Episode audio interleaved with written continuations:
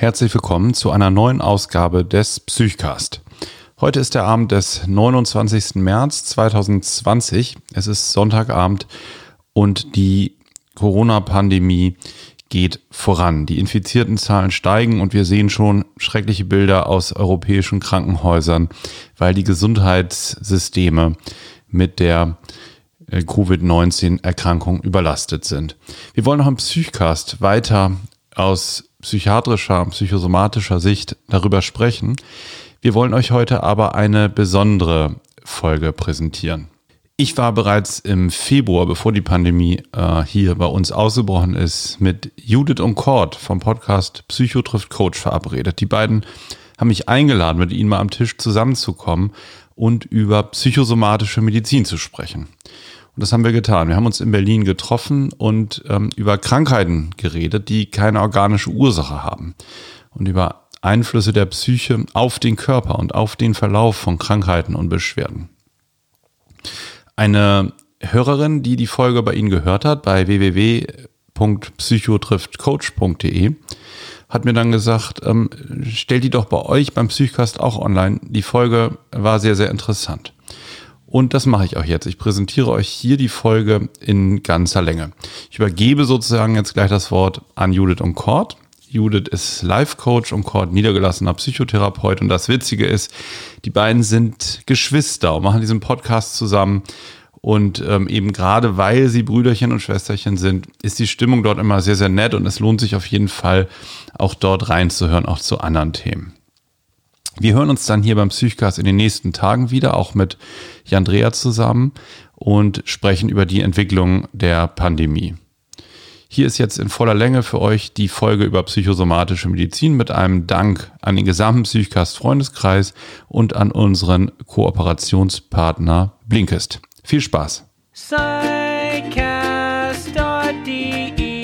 Psychosomatic Medicine and Psychiatry Psychotherapy and so much more Psychcast is bringing you what you're looking for With Alex and Jan, two doctors as your hosts Psychcast, yes Psychcast, let's start the show Schönen guten Abend, herzlich willkommen. Neben mir sitzt natürlich wieder kein anderer, kein geringerer als ähm, mein Bruder. Echt? Schön, dass du da bist. Ja, Ähm, bist, du mit, bist du mitgekommen, ne? ich bin dabei, habe ich mir gedacht, ich komme mal mit. Ne? Ich habe dir einfach mal mitgeschleppt ja, oder äh, du mich oder wie auch immer. Ja. Wir sitzen nämlich jetzt hier ähm, und sind total happy und freuen uns wirklich sehr auf das äh, heutige, auf die heutige Ja, Folge. sehr sogar. Denn ähm, wir sind jetzt hier angekommen in Berlin. Ja. Und Herzlich äh, willkommen Ja, vielen Dank. in Berlin. Ja. Ja, in Berlin und äh, wir freuen uns sehr, dass wir heute mit dir sprechen dürfen, Alex, denn der Alex ist im Grunde genommen, muss man sagen, unser ja sogar auch Podcast-Kollege. Also nicht nur Kollege, Richtig, ja. sondern Ja. auch Podcast-Kollege. Und ähm, ja, du hast zusammen mit dem Jan, der leider ja heute nicht dabei sein kann, ähm, ihr habt den Podcast Psychcast und eigentlich den man ja auch im Grunde kennt. Aber ja, das will ich trotzdem, hoffen. Ja.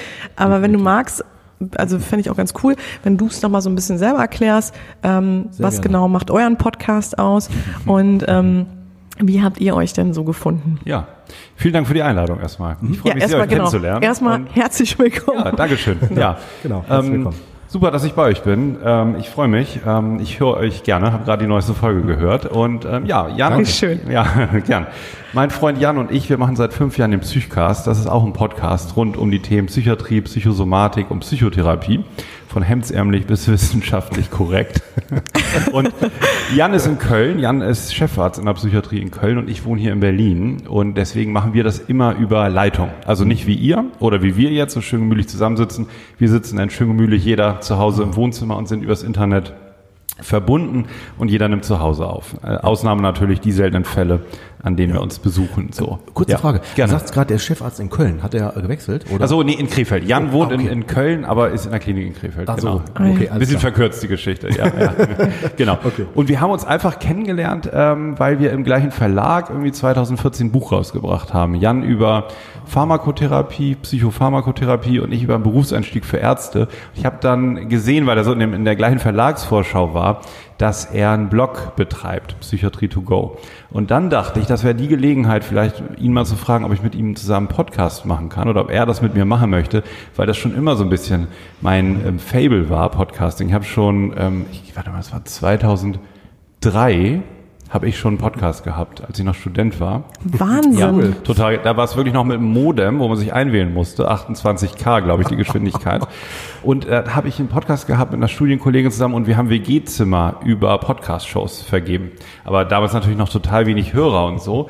Aber da war schon mal dieser, ähm, diese Neigung dazu da, zu dem Medium auch so. Und ja, so, so kam das. Dann kam eine Latenzphase und irgendwann kam dann Jan und der hat gleich gesagt, ja super, lass uns mal machen. Lass uns einfach doch Gespräche unter Medizinern aufnehmen, Gespräche über die Psyche. Das haben wir dann ausprobiert und es hat gut geklappt und das machen wir jetzt schon eine ganze Zeit. Seit wann macht ihr das genau? Ähm, Anfang 2015 war das. Wahnsinn, ja. Ja. Super. Da Ja. kam ja im Grunde genommen, finde ich zumindest in Deutschland ja erst so richtig das Thema wahrscheinlich auf, ne? Oder so langsam, ne? Weil ich finde, das ist ja immer noch so ein Thema, also jetzt mittlerweile ja nicht mehr so unbedingt Ja, ein Nischenthema, aber Podcasts, ähm, das hat ja echt ein bisschen gebraucht, im Gegensatz jetzt sagen wir mal zu Amerika oder so, ähm, dass es jetzt zu einem populären Medium wurde. Ne? Ja, stimmt. Es gibt Ja. immer so Schübe. Ich glaube, als das iPhone jetzt auf jedem Gerät diese App, diese Podcast-App installiert Stimmt. hat, ne? das war irgendwie vor drei, vier Jahren, da war das nochmal so ein Schub, weil das ist natürlich so bei vielen, wenn du ihnen das so vor die Nase hältst, dann nutzen sie es eher, als wenn man irgendwie iTunes installieren muss und das ist ja so ein bisschen kompliziert und so. Ja. Und ähm, ich glaube, vielleicht wird es auch noch mehr, wobei ähm, wir halt auch so mit unserem Nischenthema eigentlich so und, und unseren Hörerinnen und Hörern so sehr glücklich sind. Also, Es, ja. es kommt auch dazu, fällt mir auf, dass in den, ähm, sagen wir, Mediatheken wie RTL und wie sie alle heißen, inzwischen auch äh, gesagt wird, ähm, auch als Podcast. Oder Ja, so, genau. Weißt du, Mm, so, ja, ja, das genau. heißt, auch vom Deutschlandfunk zum Nachhören. Ne? Genau. So, ja. ne? Ich glaube, dass das mit einer der Gründe ist, warum das jetzt immer äh, populärer wird. Und ich muss sagen, ich bin totaler Fan davon. Du hast mich ja auch angestachelt vor, ja, seitdem wir losgelegt haben. Ich kannte das kurz davor gar nicht ne? und äh, war schwer begeistert.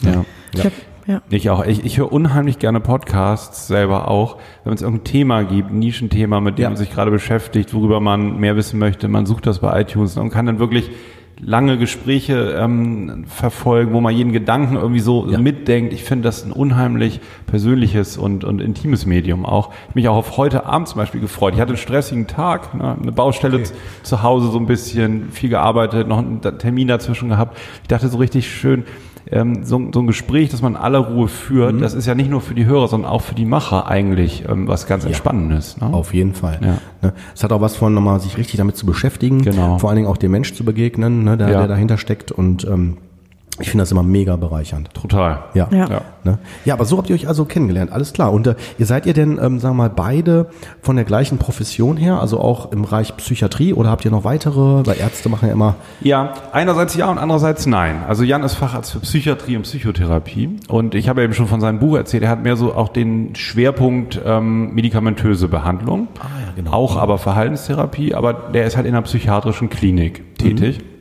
Bei mir ist es so, ich bin Facharzt für psychosomatische Medizin und Psychotherapie. Es ist ja in Deutschland getrennt.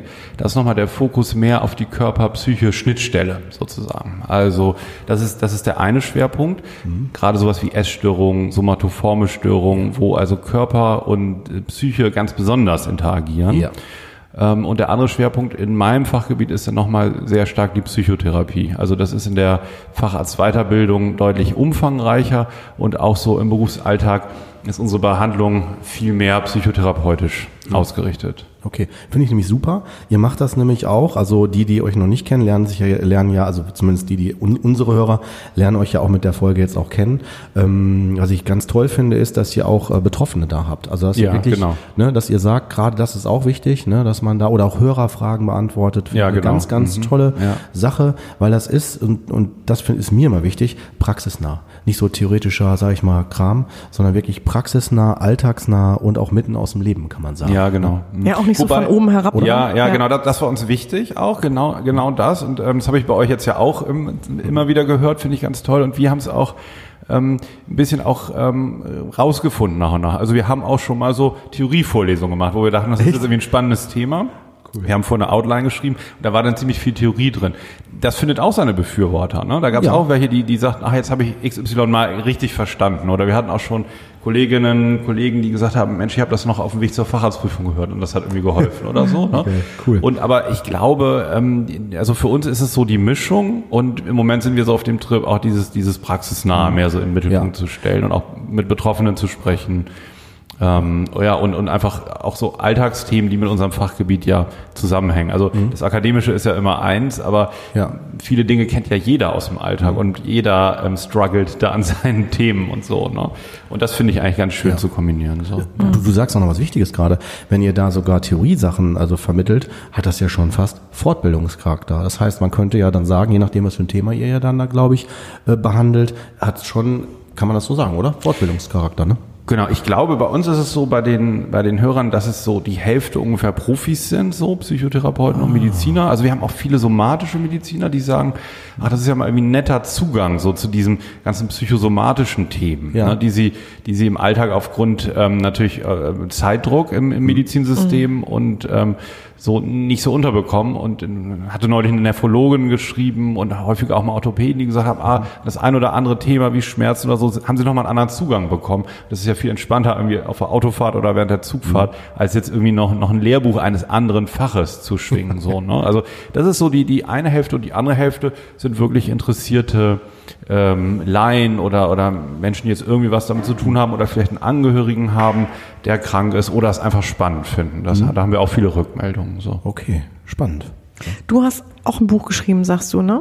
Alex? Genau, ja, ja. Genau. Hast du, ähm, genau, hast du ein Buch geschrieben oder hast du mehrere Publikationen schon ähm, gehabt? Also ich hatte, ähm, also meine äh, Promotion, die war auch mal so psychosomatisch. Das war über Psychosomatik in Zeitungen, wie der Begriff verwendet wird in, in ähm, Laienpublikationen, sozusagen Tageszeitungen.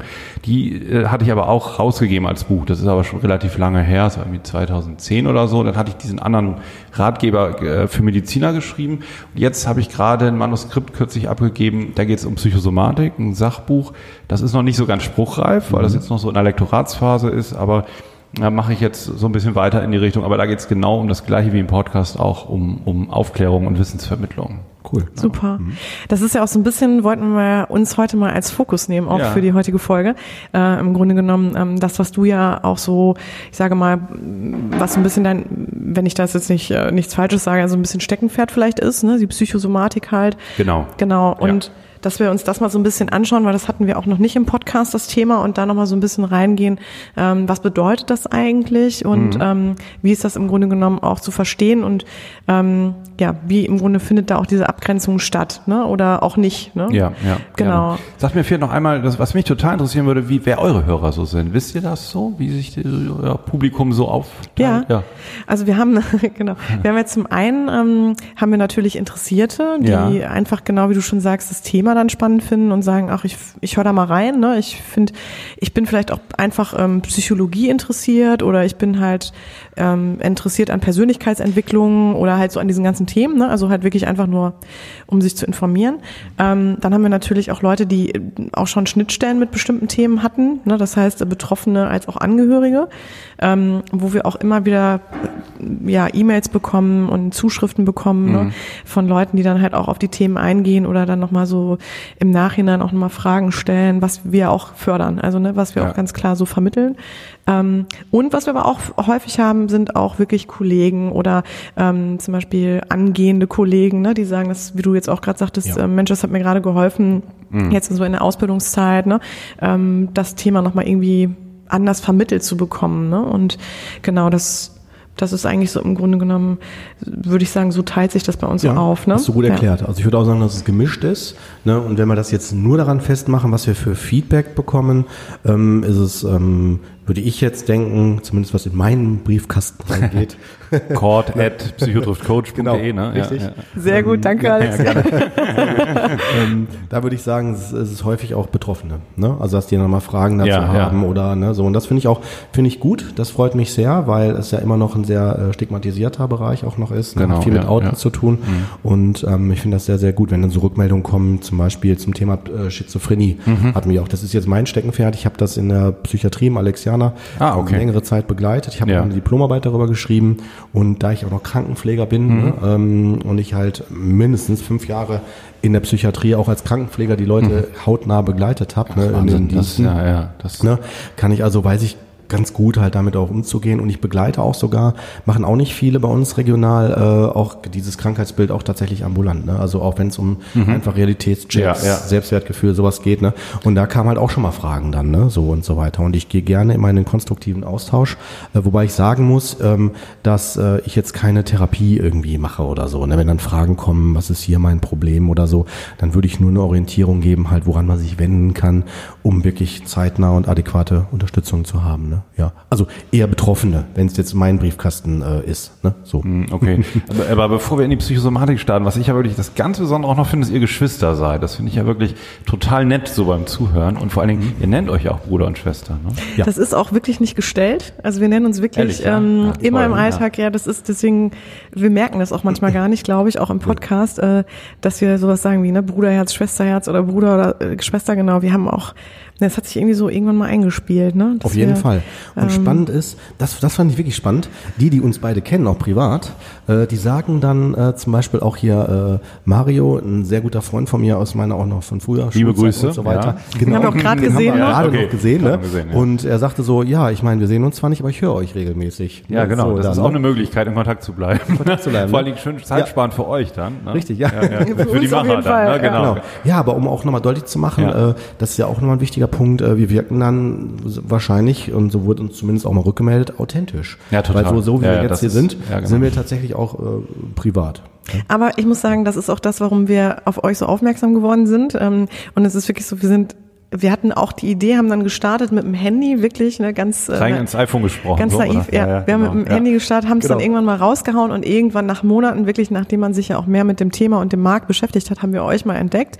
Und dann haben wir für uns festgestellt, dass ihr im Nach uns muss man Grunde- erst suchen, so ein bisschen. Das ist Nee, nee, normal. nee, Ja, also nein, das gar nicht, glaube ich, aber wir mussten da natürlich, wir, dann sind wir im Grunde Ja. erstmal richtig in diese Themen eingestiegen, äh, in das Thema, ähm, wen gibt's denn noch so? Ja, ja, ja, und ähm, ja, und da, was ich so, was mich so gereizt hat, war einfach, oder wir haben ziemlich schnell gemerkt, dass ihr, finde ich, ziemlich ähnlich seid. Also, dass ihr, sag ich mal, ähm, also jetzt natürlich auch schon vom Konzept, aber auch vom, einfach von der Authentizität. Ja. Habt ihr gut rausgefunden, finde ich auch. Er ging mir aus, wenn ich euch zuhöre und vor allen Dingen, wenn ich das kurz sagen darf, also es gibt auch viele Podcasts und, und YouTube-Kanäle, die ich nicht so ähm, höre, weil die irgendwie einem so sehr etwas verkaufen wollen oder wo, wo es irgendwie darum geht, man soll da irgendein Konzept oder irgendeinen Gedanken übernehmen. Und da, da- das gefällt mir zum Beispiel nicht so. Ich finde dieses Freie, diesen Austausch eigentlich das Spannende. Das habe ich bei euch auch so wiedergefunden. Es gibt auch viele so, weiß nicht, Motivationspodcasts, wo ich mal aus Interesse reinhöre, weil da auch irgendwie was mit Psycho steht oder so, was dann aber in so eine völlig andere Richtung geht. Und was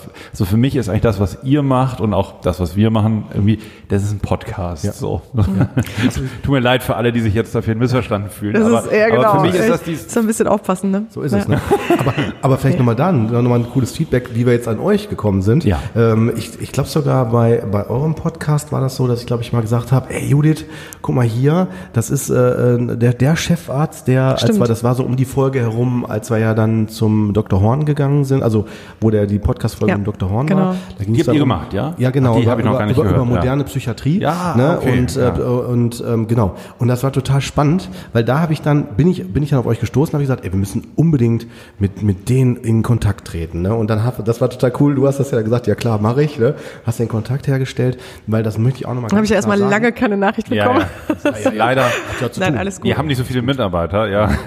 Wir sind ein kleines Unternehmen. Nee. Also tatsächlich, das ist das, wenn ich noch mal eben kurz sagen darf, da, da kommen wir irgendwie gar nicht so hinterher mehr. Ne? Geht uns Das aber auch häufig so, ja, wir, ja. wir freuen uns wirklich auch über jede Nachricht. Ne? Auch manchmal, echt kurze Nachrichten höre ich gerne zu, wollte nur mal ein Kompliment erlassen, was auch immer. Ne? Man schafft das dann aber nur sehr sporadisch Ja. auch zurückzuschreiben und so. Aber trotzdem, also immer, auch über deine Nachricht haben wir uns total gefreut und dann, jetzt sind wir endlich zusammengekommen. Finde ich super. Ja. Ja. Deswegen, und das war, das war uns ganz wichtig und das möchte ich auch nochmal betonen. Ähm, es gibt ja Kollegen, die dann ganz schnell in so eine Richtung gehen, oh, Konkurrenz oder sonst was. Und das war noch nie meine Haltung. Ja. Tatsächlich auch unabhängig von Podcast, auch auch in meinem Beruf nicht. Ne, weil ich habe zum Beispiel angefangen mit Kostenerstattung. Das Ja. musst du dir vorstellen, ne, ist ja auch vielleicht für den Hörer, der es jetzt nicht weiß, etwas, wo dann jede Therapie immer bei der Krankenkasse äh, Ja. äh, berechtfertigt werden muss und auf ähm, außergewöhnlich und dringlich immer erklärt werden muss. Und ähm, da haben wir uns ganz klar gesagt, also ich und mein Kollege, aus der Praxis, äh, wir wollen die anderen sogar noch unterstützen, motivieren, weil wir einfach zu wenig haben, macht das auch. Mhm. Und dann wurden wir immer wieder gefragt, ey, jetzt zieht euch da Konkurrenz hoch. Na, und dann haben wir gesagt, nee, nee, jetzt zieht keine Konkurrenz hoch. Das ist auch allein der Gedankengang, den fand ich schon Ja. schräg, weil in dem Bereich ist es umso wichtiger, also dass man da sich vernetzt, Netzwerkarbeit und dass man sich ergänzt und unterstützt gegenseitig. Also so meine Haltung. Absolut, ja. Ne? Also sofern man das als, und so nehme ich dich auch wahr und den Jan auch, äh, als Berufung sieht. Also so Genau, nach dem Motto, ja. wir haben da eine, eine Ja, ja, Botschaft, ja. Ne, die uns am Herzen liegt. Sind wir mal ehrlich und wir können ja auch, können und also wir haben ja auch die Möglichkeit, die, also uns darum zu kümmern, diese Botschaft dann auch zu verschicken, wenn wir es wollen, weil ähm, Patienten gleich Kunden haben wir ja in unseren Fachgebieten eigentlich genug. Ne? Also Ja. Bedarf ist ja da und, und es geht, glaube ich, also keinem ähm, Psychiater, Psychosomatiker oder Psychotherapeuten jetzt darum, seine Praxis zu füllen, weil, weil irgendwie, also da gibt es ja wirklich viel Bedarf. Ne? Auf jeden und, Fall. Und genau, das ist auch so ein bisschen ja die Grundlage, eher so auf der man das dann machen kann. Ne? Ja. Wenn man jetzt ähm, gu gucken müsste, wo man bleibt, würde, würde man wahrscheinlich eher Werbung schalten oder so. Ne? Von daher ist es natürlich auch Luxus, die Möglichkeit zu haben, Ja. über das zu sprechen, was man wirklich spannend findet. Ne? Genau. Ne? Das ist, und ich würde auch mal behaupten, das hört man raus. Also ich würde jetzt Mhm. sagen, das kann der Hörer auch raushören irgendwann, ne? so nach dem Motto, ist das jetzt einfach nur langweiliges so, ne, wo man dann fast einschläft oder wird es dann da lebendig? Also wird es so, ne? Kommt es auch? Und, Ja. und das finde ich, fand ich immer auch in den Vorlesungen früher so spannend, ne? Ist das jemand, der auch weiß, wovon er spricht? Ne? Das könnte man ja Ja. auf jedem Einkaufsladen, Ja, ja. wenn man irgendwas erfragt, wenn ich dann immer das Gefühl habe, ich habe mehr Ahnung Stimmt, von dem, ja. von dem Artikel als der andere, dann äh, gehe ich. lieber. Ja, ja, genau. Ne? So. Ja. Ja. ja. witzig, jetzt sind wir ja von Höchster So, ich wollte gerade sagen, und vor allem jetzt hören wir auf, uns hier ne, ähm, mit der Selbstbeweihräucherung, Ja, Moment. Moment, als hier die, die Ja, ja. Podcast-Kollegen Hörer unter. müssen wir noch mal kurz was sagen. unter sich. Wir haben absichtlich nicht viel vorbesprochen, weil wir gesagt haben, wir wollen ja nicht das Genau. äh, Material verpulvern. Ich glaube, äh, genau. Also wir, wir haben ja vorhin auch darüber gesprochen, dass es ja für viele Mediziner, für viele Psychotherapeuten, Coaches eigentlich interessant sein kann, bestimmte Informationen äh, ähm, zur Verfügung zu stellen, ohne dass man die nur im Zweierkontakt erörtert. hat. Ne? Und da bieten sich ja Podcasts total an, weil sich nicht nur die, die Sachinformation überträgt, sondern auch eine Stimmung und, Ja. und so weiter. Und deswegen, ich finde, das, ich glaube, dass das viele interessiert. Ich habe auch schon mal einen Blogartikel geschrieben, warum alle Mediziner podcasten sollten, ne? weil ich finde, ähm, ich finde das einen guten Weg, ähm, Wissen und Informationen zu teilen. Ja. Und ähm, ich, ich kann mir vorstellen, dass durchaus auch ähm, Hörerinnen und Hörer äh, bei euch dabei sind, die auch mit dem Gedanken spielt über das, was sie Ja. wissen und können. Ja. Jeder kann ja irgendwas gut und und und ähm, hat von etwas Ahnung und Einblick, was andere nicht, äh, das andere keinen haben. Ja. Richtig. Ganz, ganz genau, finde ich wirklich. Ähm, da, als Anekdote da halt auch, unsere Mutter war ja Krankenschwester und ähm, ich höre das ganz häufig von Freunden oder so, die dann sagen, sag mal, äh, woher weißt du denn das? Ne? Also Ja. irgendwie sowas wie, äh, was darf man nicht zusammen einnehmen oder ähm, worauf sollte man achten, wenn das und das passiert ist oder so. Ähm, und das ist doch genau das, was so wichtig ist, dass man im Grunde das wertvolle Wissen, was man hat, auch weitergibt, einfach auch aufgrund dessen, weil wir im Grunde alle die gleichen Themen haben. Also wir, wir besitzen alle den Körper, wir besitzen alle die Psyche, aber wenn wir selber also diese Psycho-Edukat, also ne, das Ja. Psycho-Edukative da im Grunde genommen, dass ich mir im Grunde selber ja helfen kann, ne? Oder dass ich auch im Grunde und warum im Grunde genommen grenzt man das immer wieder so ab oder wie gesagt, früher war das ja so, ne? Diese diese Expertisenhoheit und ähm, Ja. oder ist, ist ja teilweise leider wirklich immer noch, ähm, also ich glaube in eurem Bereich halt, wie gesagt, noch viel mehr. Ähm, Ja. Ne? Genau. Von daher finde ich das ganz, ganz Ja. wichtig, wirklich da einen Zugang zu schaffen. Wobei, manchmal ist es auch besser so. Also ich glaube, ein Chirurg äh, sollte man jetzt nicht über Podcast im Sinne von operier dich selber so Nein, Marke das meine ich nicht, nein. Also ne, klar, also ne, aber du hast schon recht, die vielen Dinge, die wir selber, ne, also äh, vielleicht lernen oder allein, dass man ein Verständnis dafür hat, wie funktioniert das und so weiter. Das ist super. Ja, bin ich voll bei dir. Jetzt kommt Werbung. Vermutlich habt ihr auch gerade mehr Zeit zum Lesen und habt Lust, euch vielfältig zu informieren, gerade um sich mal von den Corona-Neuigkeiten abzulenken. Aber ein ganzes Buch ist häufig nicht realistisch, vor allen Dingen, wenn man noch nebenbei Homeoffice macht und Kinder betreut. Es gibt eine ideale App, die dieses Problem ein Stück weit löst und im Moment dafür wirklich geeignet ist. Es handelt sich um Blinkist. Blinkist ist eine App, mit der du dir die Kernaussagen aus inzwischen über 3000 Büchern in nur 15 Minuten entweder durchlesen kannst oder super praktisch als eingelesenes Hörbuch anhören kannst. Es gibt dort Sachbücher über persönliche Entwicklung, Psychologie, Business- und Leadership-Ratgeber, Biografien, populärwissenschaftliche Bücher und vieles andere mehr. Du bekommst am Ende der Titel immer konkrete Handlungsanweisungen und Tipps, wie du mit bestimmten Situationen umgehen kannst. Und die Titel sind auf Deutsch und Englisch verfügbar. Und in den Hörbücherversionen werden sie auch von echten Menschen gelesen und produziert, also von keiner Computerstimme. Ich nutze Blinkist im Moment tatsächlich, wenn ich entweder zur Arbeit fahre oder abends einfach mal ein bisschen entspannen möchte. Die letzten Bücher, die ich gelesen habe jetzt in der Corona-Krise, waren der Aktien- und Börsenführerschein mit Beate Sander. Das ist im Moment natürlich besonders interessant. Und das Buch Unverschämt von Shayla Dillis.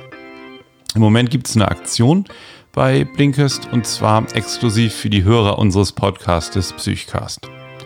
Auf blinkist.de slash psychcast erhaltet ihr 25% Rabatt auf das Jahresabo Blinkist Premium. Ähm, ihr findet den Link unter www.blinkist.de slash psychcast. Das ist b-l-i-n-k-i-s-t.de slash psychcast. Und jetzt ist Ende der Werbung. Jo. Ja. So, jetzt aber zu dir, Alex. Also erstmal, ähm, genau, du ähm, bist ja so in diesem Bereich halt dann, äh, wie gesagt, der psychosomatischen Medizin dann zu Hause. Und vielleicht kannst du das ja nochmal auch für die Hörer erklären. Ähm, wenn, auch wenn, ihr, wenn du es wahrscheinlich schon häufig im Psychcast gemacht hast, aber auch nochmal so Hab ich trotzdem. noch gar nicht so oft. Nee? Nee. Ah ja. ja. Ja. guck mal. Cool. Was das so ist, oder? Erst, vielleicht fangen wir erstmal genau damit an, was es eigentlich genau bedeutet. Hm, Okay, also erstmal ist es ähm, eine der wenigen Sachen, die man nicht in ein paar Sätzen erörtern kann, weil das so komplex, so vielschichtig und auch so missverständlich ist. Ähm, also wie wollen wir anfangen? Vielleicht fange ich einmal an, was, was Fang das an. Fachgebiet psychosomatische Ja. Medizin und Psychotherapie Ja. ist. Das heißt nämlich so, das ist eines der medizinischen Fachgebiete wie innere Medizin oder Allgemeinmedizin oder Frauenheilkunde. Und das ist ein ähm, Fachgebiet, was sich auch wie, wie alle Fachgebiete einen bestimmten Teil von, also sich für eine bestimmte ähm, Gruppe von Erkrankungen besonders zuständig fühlt. Und das sind einmal, wie gesagt, alle Erkrankungsbilder, bei denen irgendwie Körper und Psyche interagieren. Und ein ganz typisches Beispiel sind zum Beispiel äh, sind Essstörungen. Ne? Weil Essstörungen mit bestimmten psychischen Vorgängen zu tun haben, die dazu führen, dass man sich anders ernährt, zum Beispiel mangelernährt oder übermäßig ernährt. Das wiederum hat Einflüsse auf den Körper und ähm, aufs Gehirn. Und das wiederum hat Einflüsse aufs Denken und Verhalten. Und dann ist es, daran kann man sich so ein bisschen vorstellen, wie Psychosomatik zusammenhängt und ähm, dass, ähm, dass sich dann die, die Ebenen, die körperliche und die psychische Ebene eigentlich kaum noch voneinander trennen lassen. Weil wenn jetzt jemand mit einer Essstörung, einer Magersucht wieder anfängt zu essen, gibt es auch ungünstige chemische Veränderungen im Körper. Dann kommt es zu einer Überernährung, dann wird zu viel ähm, Phosphat und andere Substanzen in die, in die Zelle transportiert und das ist auch wieder ungünstig. Dann sind wir ganz schnell wieder von einer Verhaltensänderung, die man über die Psyche vielleicht erreicht hat, wieder bei körperlichen Veränderungen, die man mit im Auge halten, äh, behalten muss. Und das ist eben äh, der Bereich, äh, in dem die psychosomatische Medizin sich ähm, zuständig fühlt und sich um diese Krankheitsbilder kümmert. Das ist, das ist so eins. Das gleiche gilt natürlich auch für körperliche Erkrankungen, ähm, bei denen die Psyche in Mitleidenschaft gezogen ist. Das ist gar nicht selten. Und ähm, da geht es dann um Krankheitsverarbeitung und um Umgang mit der Erkrankung. Ähm, und es ist auch umgekehrt bei depressiven Erkrankungen natürlich häufig, dass körperliche Symptome äh, eine Rolle spielen oder auch andere körperliche Erkrankungen verstärkt werden dadurch, dass sich also verschiedene Erkrankungen, äh, dass sie sich gegenseitig beeinflussen. Äh, Und dann sind wir noch sozusagen im Fachgebiet zuständig für alle möglichen Zustände, sage ich mal, bei denen eine Psychotherapie indiziert ist. Und das ist ja ähm, relativ weit dann, je nachdem, äh, wo man sich da bewegt, aber auch nochmal ein großer Bereich. Von daher ist es halt, ähm, ist es sozusagen eigentlich nur ein Krückstock, dass die Psychosomatik ein eigenes Fachgebiet ist. Eigentlich sind das Faktoren, die überall in der Medizin, in, in allen Fachgebieten eine Rolle ähm, spielen sollen. Deswegen ist die Psychosomatik sehr interdisziplinär. Viele Ärzte wie, wie Frauenärzte, Hausärzte, Orthopäden haben auch noch diese Bezeichnung psychosomatische Grundversorgung. Die können dann auch schon für die Krankheitsbilder aus ihrem Gebiet schon so eine Grundversorgung leisten. Und ähm, Hausärzte sind häufig auch sehr, sehr äh, professionell in diesem Bereich. Ähm, gibt auch andere Beispiele, ne, aber da entwickelt sich auch viel. Deswegen ne, sind wir einerseits ein spezialisiertes Fachgebiet, andererseits machen wir aber auch viel ähm, Weiterbildung, Fortbildung innerhalb des medizinischen Systems, weil diese Krankheitsbilder kommen so häufig vor, dass sie eigentlich jeden Tag tausendfach in den Krankenhäusern ja. ähm, bestehen. Ne? Und ungefähr sagen wir so, im Medizinsystem bei Facharztbesuchen, bei Hausarztbesuchen sind ungefähr ein Drittel aller Patienten eigentlich mit psychosomatischen äh, Zusammenhängen da. Und äh, genau, so groß ist es vom, vom Umfang ja. her. Finde ja. ich spannend.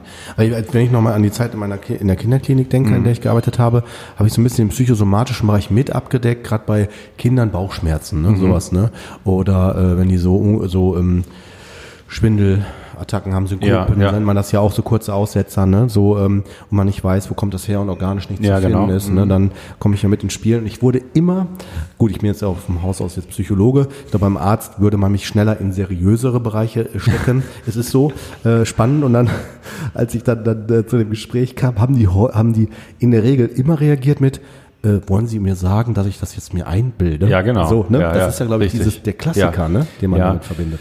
Ja, ich glaube, dass es ein bisschen weniger wird. Ne? Gut, ähm, gut. Ähm, also meiner Auffassung nach so. Aber als ich so mit dem Studium fertig war, irgendwie so 2006, 2007, da war das noch total. Ja. Ähm, da, als ich auch erzählt habe, was so, da habe ich schon die Doktorarbeit gemacht. Das war eigentlich so mein Fachgebiet die ganze Zeit. Sagten immer alle, ach, das sind doch die eingebildeten Krankheiten. ne? Genau. So und das ist es ja nun. Ähm, ähm das ist es ja nun genau nicht. Da genau. können wir vielleicht gleich noch ein bisschen genauer drüber sprechen. Aber auch psychosomatische ähm, Krankheiten sind ähm, Krankheiten und sie haben zwar nicht immer, also manchmal schon, aber nicht immer eine Veränderung an den Organen, die ich vielleicht mit Ultraschall oder Röntgen feststellen kann, aber sie haben auch Funktionsstörungen, zum Beispiel ne, bei einer Herzangststörung, das ist ein Krankheitsbild, bei dem äh, man Herzbeschwerden hat, ähnlich vielleicht wie beim Herzinfarkt oder wie bei Herzrhythmusstörungen, aber das Herz ist eigentlich im EKG und bei der Untersuchung beim Kardiologen eigentlich gesund sozusagen.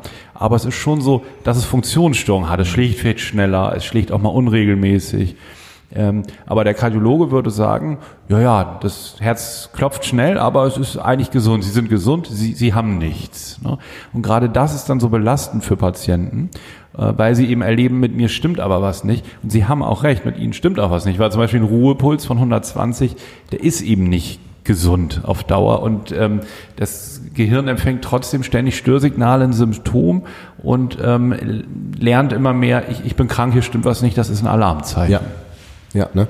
Und das ist dann, äh, so erlebe ich das immer wieder, sehr irritierend, ja. weil dann denken die nämlich, oh, jetzt gehe ich schon zu so einem Fachmann, genau, der mir jetzt, richtig. der mir jetzt ja. die Lösung sagt und ja. mir hilft. Und dann auf einmal hört man, ja, das ist irgendwie was Psychosomatisches, mhm. ne? Und das ist gar nicht abwertend, sondern nur beschreibend gemeint. Aber die Betreffenden denken dann, okay, also bilde ich mir es doch ja nur ein. Ja, genau. Ne? Und das ist, glaube ich, der große, ich nenne es mal ganz deutlich, Fehler, ne? Ja, ja. Wie du ja gerade sagst, ne?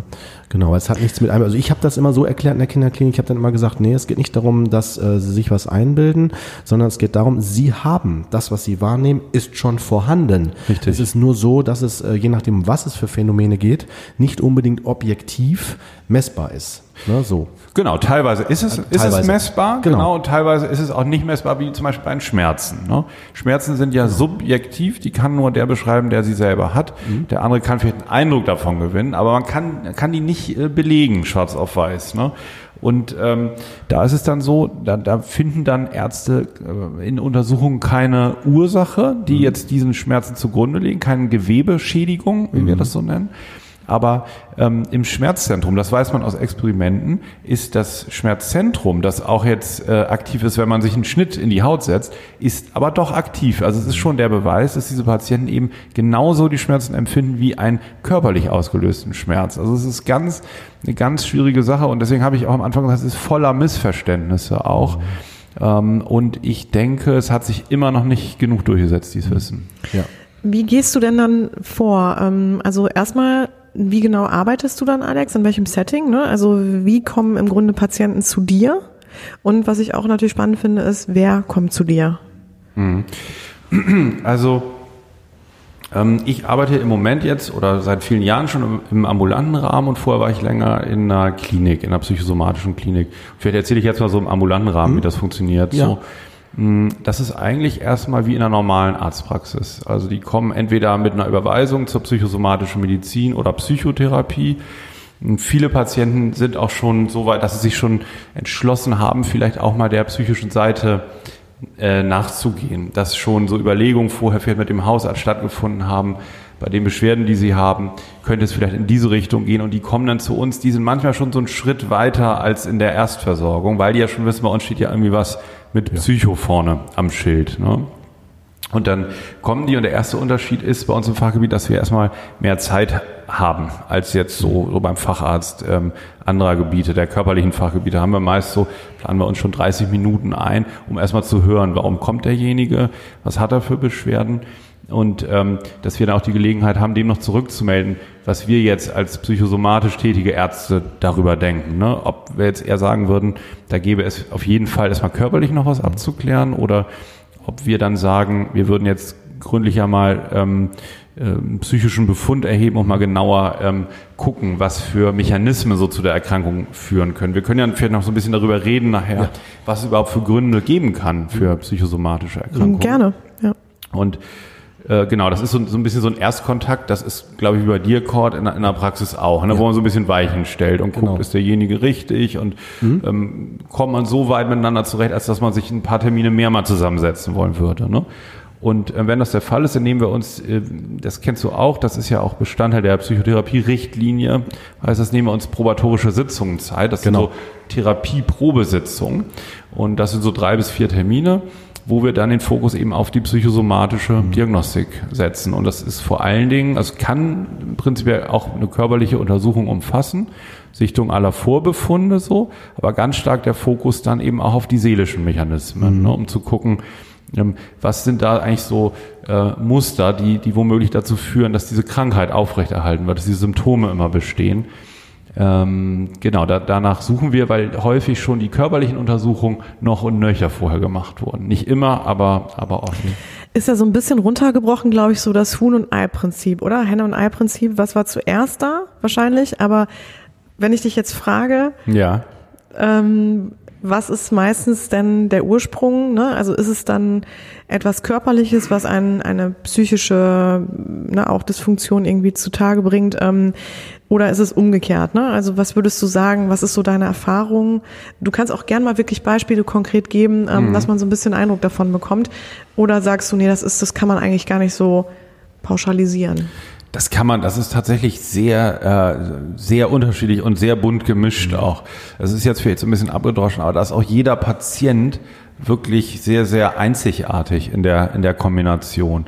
Also auch wenn er die gleiche Diagnose hat, Diagnosen beschreiben ja eigentlich nur ne, eine, eine Gruppe von, ähm, äh, von Symptomen, die da zusammenkommen. Das ist ja, ICD-10 ist ja sehr deskriptiv, also unser Diagnosesystem das ist eigentlich relativ uninteressant. So interessant ist eigentlich, was bei demjenigen Patienten in seiner jetzigen Lebensphase vor dem Hintergrund seiner Vergangenheit mhm. eben genau zu der Erkrankung geführt hat. Das versuchen wir eigentlich rauszufinden. Das ist tatsächlich sehr unterschiedlich. Ne? Also es kann eine körperliche Erkrankung sein. Nehmen wir mal zum, zum Beispiel mhm. vielleicht eine Grippe, von der jemand sich nicht wieder erholt. Der ist vielleicht schon ähm, sechs Wochen auf dem Wege der Besserung und ähm, wartet ab und ähm, irgendwie schließt sich da eine depressive Episode dann so an. Der kommt nicht wieder, der wird nicht wieder arbeitsfähig, der hat keine Motivation mehr. Und dann ist man genau drin in diesem, diesem Dilemma. Wie viel ist jetzt noch Infektion und wie viel kommt dann aber auch an psychischer Reaktion dazu? Ne? Weil eine Grippe zum Beispiel, eine richtige Virusgrippe, bei der man so zwei, drei Wochen wirklich auch mit Fieber im Bett liegt, führt ja häufig dazu, dass man erstmal raus ist aus seinem sozialen Umfeld, aus den Bezügen, aus der Arbeitsfähigkeit. Und sowas sind manchmal vulnerable Punkte bei Menschen, dass dann äh, irgendwelche Themen vielleicht hochkommen oder ähm, dass sie gerade dadurch, weil sie nicht mehr so funktionsfähig sind, dass ein Stabilisator fehlt. Ich sag mal, mhm. der Chef, der vielleicht ja. jeden Tag lobt oder ne, ja. die Kollegin, die Anerkennung gibt für die Leistung. Ja. So. Und dann müssen wir immer genau gucken. Also zum einen im Blut, wie sind jetzt die Infektparameter? Ist noch die Grippe irgendwie aktiv? Sind noch Lymphozyten als Entzündungszellen im Blut? Ähm, oder würden wir denken, dass jetzt schon sowas, so, so eine intrapsychische Sache eine Rolle spielt? Mhm. Ne? Und das müssen wir dann natürlich auch transparent mit unseren Patienten immer verhandeln. Und viele sind auch total entlastet, wenn das gar nicht so ein Entweder-Oder ist. Ne? Nicht entweder es ist noch die Grippe oder sie sind jetzt irgendwie verrückt, sondern ganz im Gegenteil. Das spielt alles ganz, ganz eng zusammen. Ich, ich kann vielleicht auch ein ganz konkretes Beispiel machen an meiner eigenen Person. Äh, zu der Zeit, als ich meine Diplomarbeit geschrieben habe, habe ich auch noch parallel viel gearbeitet. Ne? Und äh, ich kann mich erinnern, dass kurz, ich glaube ein paar Wochen vor, ja, waren glaube ich ein, zwei Monate vor der Abgabe meiner Diplomarbeit, konnte ich den rechten Arm nicht höher als so heben. also quasi okay. 90 Grad Ja, ja. Winkel, ne, höher nicht, also nicht über meine Schulter hin äh, raus. Ja. Und habe ich gedacht, was ist denn da los? Ne? Habe ich gedacht, das muss ja irgendwie was bei mir sein, ne? also irgendwie was Körperliches. Und dann bin ich dann zum äh, sogar zum Neurologen äh, gegangen und der Neurologe über Psych über das Alexianer ging das dann halt recht schnell, dass noch mal kurz, äh, dass er sich dann dann der, der Chefarzt sich das angesehen hat und der sagte halt, ja, müssen wir mal vielleicht dann auch noch mal weitere Befunde machen. MRT wurde sogar gemacht, solche Aufnahmen, ne? Ja. Äh, und da waren halt nichts, keine Auffälligkeiten. Ach, Wahnsinn, ne? ja, ja. Und dann ging es halt in die Richtung auch hin und ich konnte es weiterhin nicht Ja, ja. und so. Und dann ähm, hat er gesagt, wir wissen es nicht, könnte ein entzündlicher Prozess sein. Ne? Es ging dann so in Richtung dann auch Cortison, Fragezeichen, niedrig dosiert, Mhm. dass man da so ein bisschen das begleitet, um vielleicht irgendwie schon vorzubeugen, prophylaktisch. Ähm, letztendlich kam raus, ähm, dass als ich meine Diplomarbeit abgegeben habe, es sofort wieder ging. Ah, okay. Das war spannend. Ja, ja, Aber ja, da erst habe ich den, den Zusammenhang darin gesehen, hey, mein Körper reagiert hier. Ich habe es ja nicht eingebildet. Ne? Ich meine, ich bin eh jemand, der, der jetzt nicht davon ausgeht, dass man sich Dinge einbildet, sondern es ist so in, in Richtung, es hatte da eine Botschaft. Also mein. Körper hatte in dem Fall, würde ich jetzt vermuten, eine Botschaft. Natürlich schließt es nicht aus, dass vielleicht trotzdem was Körperliches war, was ich nur nicht wusste. Ne? Aber äh, das ist die naheliegendere Ja. Hypothese, würde ich jetzt ich sagen. Ja, Wir können das gerne an dem Beispiel, wenn Finde das ich hilft. ein gutes Beispiel, weil ähm, das Nehmen. auch nochmal deutlich macht, selbst wenn noch auf was Körper, wenn, wenn noch eine Verspannung wäre oder eine, Sehnenansatzentzündung, ne, es schließt sich eigentlich fast nie gegenseitig aus. Also ne, wenn, wenn man nämlich das anfängt, dann stigmatisiert man eigentlich immer. Wenn man jetzt jemandem sagt, Sie, Sie haben eigentlich ja gar nichts. So, das ist ja nur sozusagen vom Schaltkreis, vom Gehirn und so. Das, das kann eigentlich nie stimmen, ne? weil Mhm. auch wenn du deinen Arm nicht richtig heben kannst, ne? nach drei Tagen äh, hast du schon Einschränkungen hier in, Ja, in der genau. Muskulatur. Die ist ja dann, also das ist ja dann, wenn das nicht wieder äh, plopp gemacht hätte und das wieder funktioniert hätte, hättest du das körperliche Problem Richtig. dann. Ne? Richtig. Und dann ist eigentlich völlig unwichtig, ob das ein innerer Konflikt vielleicht irgendwie war wegen deiner Arbeit oder eine Überlastung. Ne? Ja. Du hast dann halt ein Problem und man muss zusammen gucken, wie man da rauskommt. Das ist ja, ist ja das entscheidende Ziel. Ja. Und von daher finde ich manchmal diese Frage dann, auf wel, ne, war es jetzt am Anfang eigentlich was Psychisches oder was Körperliches? Genau. Ist gar nicht ganz so wichtig. Ja, ge- gebe ich dir vollkommen recht. Ja. Ne? Genau. Alex, ich mir was mir jetzt gerade so einfällt, irgendwie ähm, hatten wir auch schon mal in einer Folge angesprochen, müssen wir auch noch mal ein bisschen näher thematisieren, aber so ich glaube, ist vielleicht ein Klassiker, also wäre jetzt so meine Einschätzung, das Thema Panikattacken. Ja. Unter Angststörung hatten wir das. Mhm. Willst du da vielleicht mal ansetzen? Weil ich finde, das wird ja auch so ein, also ist ja auch ein häufiges Thema, ähm, also womit wir ja auch viel zu tun haben, dass wir da vielleicht mal nochmal drüber sprechen. Ja. Wie, wie siehst du das oder wie empfindest du das? Ist das ein gutes Beispiel auch da an der Stelle oder? Ich würde sagen, ja. Ja, finde ich auch, Ne, ja. vielleicht kurz eine Einleitung Ja. noch äh, oder Ergänzung zum Ball zu spielen. Äh, Das ist gar nicht selten, wenn die Klienten zu mir kommen in die Therapie und dann sagen, ich möchte gern darauf behandelt werden, also schon konkreter ist, weil die, der Ansatzpunkt ist meistens so, die gehen erstmal natürlich, weil die Angst haben, die kriegen einen Herzinfarkt, rufen die vielleicht den Notarzt oder je nachdem, wo sie sich befinden, dann kommt er auch, behandelt das und dann äh, wird direkt körperliche Untersuchung gemacht und dann finden, finden die nichts und dann nach zweiten oder dritten Einsatz so, Ja, ja, genau. Wenn das ein mutiger Richtig, Arzt dann ist, irgendwann werden, wird er hellhörig. Ne? Ne? Genau, da der ist ja noch was anderes. Ja, genau, ja. Genau. Ich habe auch mit einer Notaufnahme gearbeitet, in einer internistischen Notaufnahme hier in Berlin, in einer sehr, sehr großen. Und da gab es wirklich Patienten, die mehrfach in der Woche kamen, über, über lange Zeit und das Krankenpflegepersonal auch schon völlig äh, abgefressen war dann und äh, eigentlich alle. Und ähm, wo, wo dann das auch thematisiert wurde. Ne? Irgendwann wird es dann doch sehr, sehr deutlich. Ne? Muss aber trotzdem natürlich gut aufpassen, dass man da nichts übersieht. Das ist eine große Gefahr, ähm, weil es gibt natürlich auch seltene Krankheiten. Über 6000 seltene Krankheiten sind inzwischen bekannt. Sowas kann auch mal dahinter stecken. Ja, gebe ich dir recht. Ich hatte auch mal den Fall, dass jemand, der eindeutig Panikattacken hatte und immer gut körperlich regelmäßig untersucht worden ist, irgendwann wirklich einen Herzinfarkt bekommen hat. Ne? Aber da, äh, ne, das ist Ja, das. ja, ist das. ja. Aber das möchte ich auch nochmal betonen. Ne? Vielleicht auch jetzt für die, die zuhören und denken, wow, meine Angst und Panik ist vielleicht doch, nachher ist doch was ganz Schlimmes. Äh, selbst diese betreffende Person ähm, hatte gesagt, das hatte, das ist wirklich anders. Es fühlt sich anders an. Ja, genau. Viele Pat- Patienten kennen sich dann irgendwann auch sehr gut und können das auch selber sehr gut einschätzen. Ne? Es ist nur wichtig, dass man dann jemanden nicht abstempelt. Ne? Das ähm, äh, hört man ja immer wieder auch mal. Also nur wenn man häufig psychosomatische Beschwerden hat, kann man auch plötzlich noch was ganz anderes. Man kann auch Läuse und Flöhe haben. Richtig. Ne? Also immer ernst nehmen. Ja, ja, ne? immer, ja. Und das ist auch die Schwierigkeit, reden wir vielleicht nachher, weiter noch nachher drüber, in der Psychotherapie natürlich. Da muss man ja einerseits an manche Themen ran und kann nicht immer auf der Symptomebene bleiben und versucht auch so voranzukommen und gleichzeitig muss man natürlich wach bleiben und, und gucken, es können ja auch noch völlig andere Symptome dazukommen. Ne? Äh, und, und völlig andere Erkrankungen auch, Ursachen, ja. Ne? Also so ist tatsächlich auch bei mir immer das Vorgehen. Ne? Also ich frage immer wieder, äh, also wenn jemand Körpersymptome hat, ne, dass ich da also nicht frage, sondern sage dann immer, das wird einen Grund haben. Also da an der Ja. Stelle sagt der Körper Ihnen etwas. Ne? So und Ja, genau. äh, da müssen wir einfach schauen, was ist es gerade. Dann Ja. mache ich mal gerne den Vergleich, die Analogie mit dem Auto, dass ich sage, ja, wenn da die, die, die Mhm. Lampe angeht für Tanken, ist ja jetzt auch nicht das Auto kaputt. Sondern Ja. sagt das Auto also hier, hallo, ne, mal tanken. Ja, ja, ja. Ne? Oder wenn ich dann zum Beispiel nach einem langen Arbeitstag nach Hause komme und denk so am Tisch so, boah, bin ich denn heute so müde? Ne? Und meine äh, Ehefrau mich dann liebevoll erinnert daran, ja, warum bist du so müde, ne? War ja nichts heute. Ja, ja. Ne? So, also so nochmal so zu, Kann Obwohl die, auch aufzählen? Psycho, die ist aber auch Psychotherapeutin, ne? muss man dazu sagen. Ja, ja, klar. Ja, aber so nett, freundlich. Ja, ja, okay, okay, ja. Ne, und ich denke so, alles klar, das naheliegendste nimmst du nicht, ne? So, ne? Aber ich glaube, das ist es, um zu erkennen, der Körper, eigentlich funktioniert er ja recht gut. Also damit Ja, fühlt ja. sich das manchmal für die Klienten so an, als wenn man denen die Symptome verkauft. Aber wenn man denen dann da sagt, ey, eigentlich ist das doch super, wenn dein Körper dir das macht, und das meine ich jetzt so ernst, wie ich es auch sage, ist doch super, wenn er dir das rückmeldet, weil es gibt dir gleichzeitig eine Chance. Ja, genau. Und das kommt manchmal erst nicht so gut an, aber ich finde auch dieses ähm, Umbewerten, um mal zu gucken, ähm, äh, was, was kann ich eigentlich damit anfangen? Ne?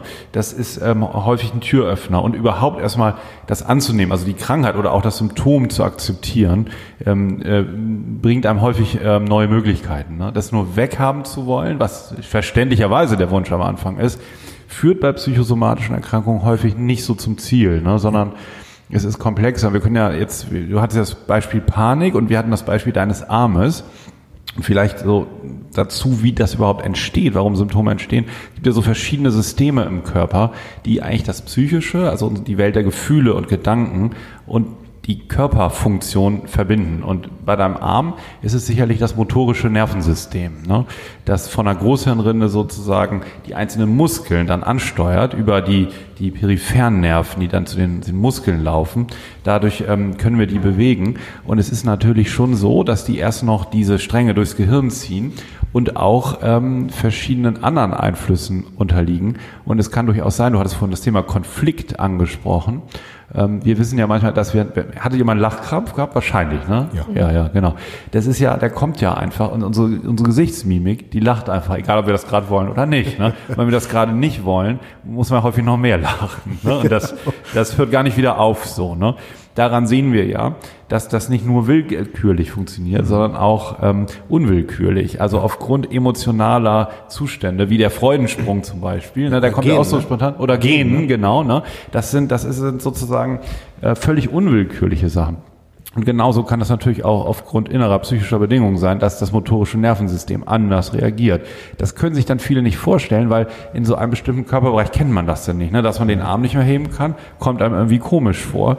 Aber es ist tatsächlich einer der, also dieses System, das motorische Nervensystem ist tatsächlich ein System, das wahrscheinlich, das ist noch nicht so ganz klar von der Forschung, aber ja, Gesundheit, was wahrscheinlich schon ähm, innere Symboliken vermitteln kann dann. Ne? Wir nennen das so Konversionsstörungen. Ähm, da da ähm, kann sich dann in dem Symptom äh, der innere Konflikt manifestieren, zum Beispiel. Ne? Kann man sich jetzt überlegen, warum du deinen Arm nicht mehr heben konntest, ob du nicht mehr schreiben wolltest, ne? oder ob dein Körper gesagt hat, ja, Schluss jetzt mal, ne? und, und, und sowas.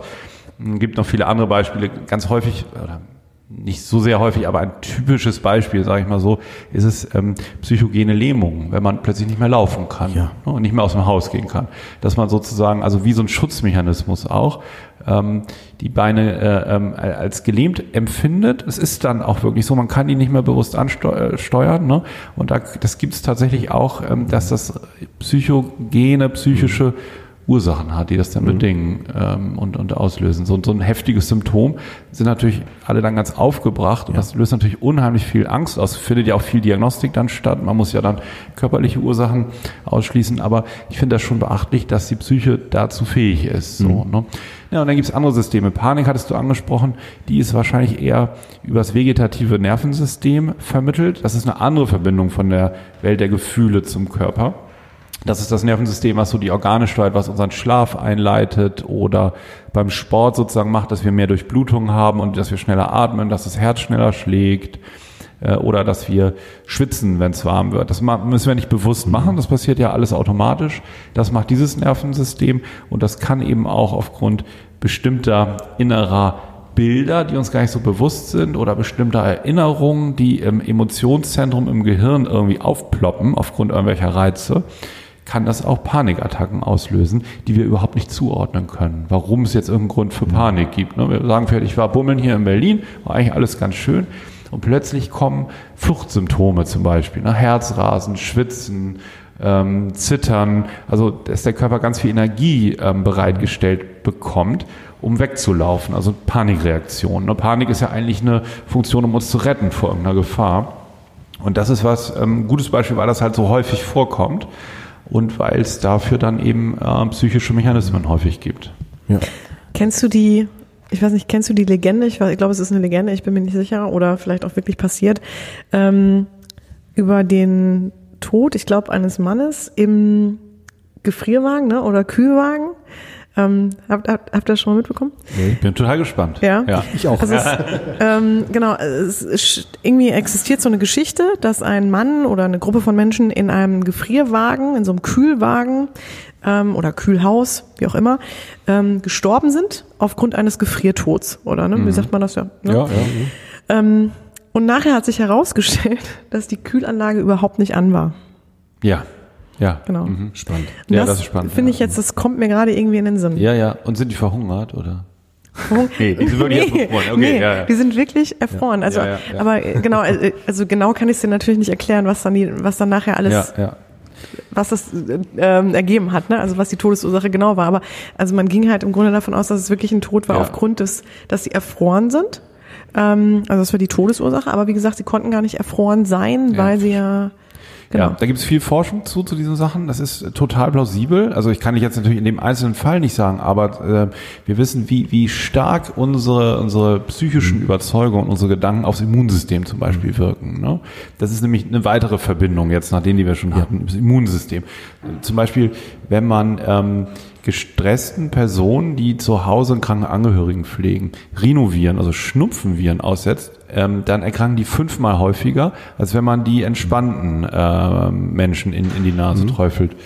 Ähm, daran, daran ist, ist so erkennbar, ne?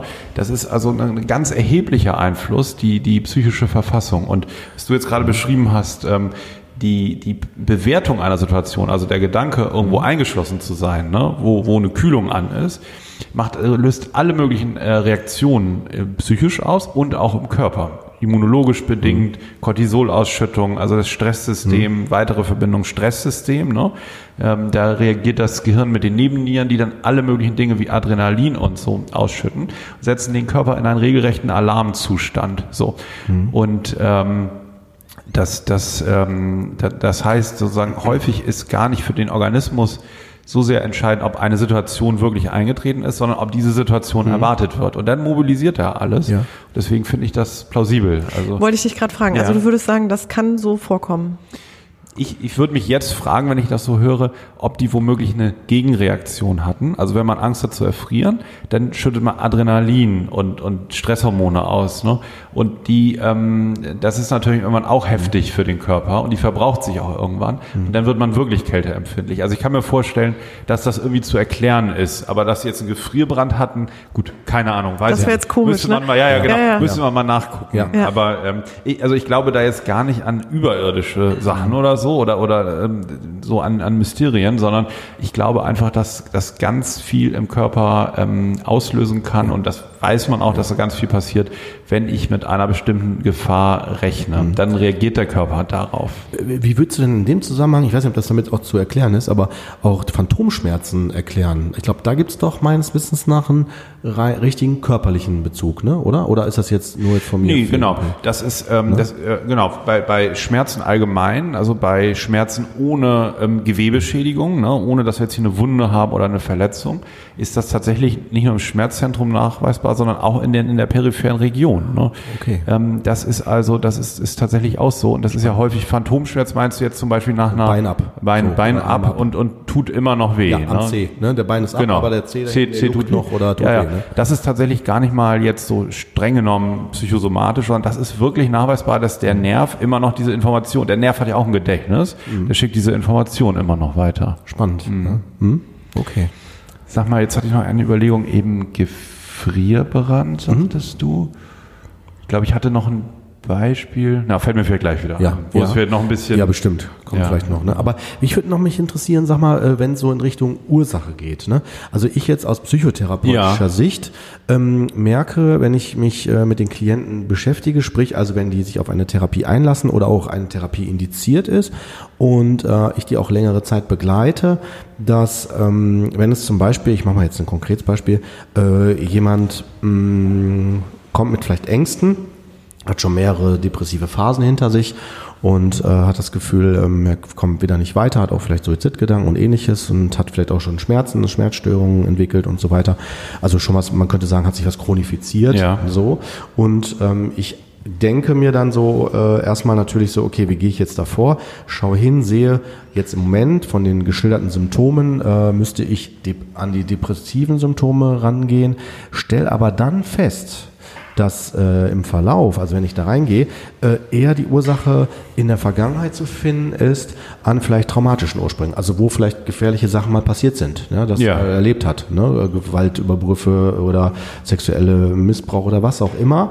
Ähm, und jetzt, darauf will ich jetzt nämlich hinaus. Die Frage, die ich mir gerade stelle, ist, ähm, kann es sein, dass gerade solche Dinge, die früher passiert sind, auch sogar Dinge auf einer psychosomatischen Ebene, jetzt die Frage an dich gerichtet, auf einer psychosomatischen Ebene die Dinge auch mit erklären könnten. Ich, fühl, ich, fühl, ich, ich äh, lehne mich deswegen so weit damit aus, aus dem Fenster, weil der Professor Margraf hat auf einer, ähm, ähm, das ist so ein Angstforscher aus, aus, aus Bochum, so eine Koryphäe im Verhaltenstherapiebereich, ähm, der halt ähm, viel mit Angststörungen ge, äh, geforscht hat und der hat dort eine Studie interessanterweise vorgestellt, die besagt, dass äh, man schon nachweisen kann, wenn im Kindesalter jemand eine Angststörung hat, die nicht behandelt wird und im erhöhten Erwachsenenalter vielleicht eine Depression entwickelt, die nicht behandelt wird, er dann nämlich mit einer erhöhten, im erhöhten Erwachsenenalter sogar noch eine Schmerzstörung entwickeln könnte. Dann hätten wir ja drei Diagnosen, aber eigentlich hat man nur eine, die Angststörung aus der Kindheit, weil die anderen beiden Diagnosen sind ja eigentlich so eine Art von Bewältigungsstrategie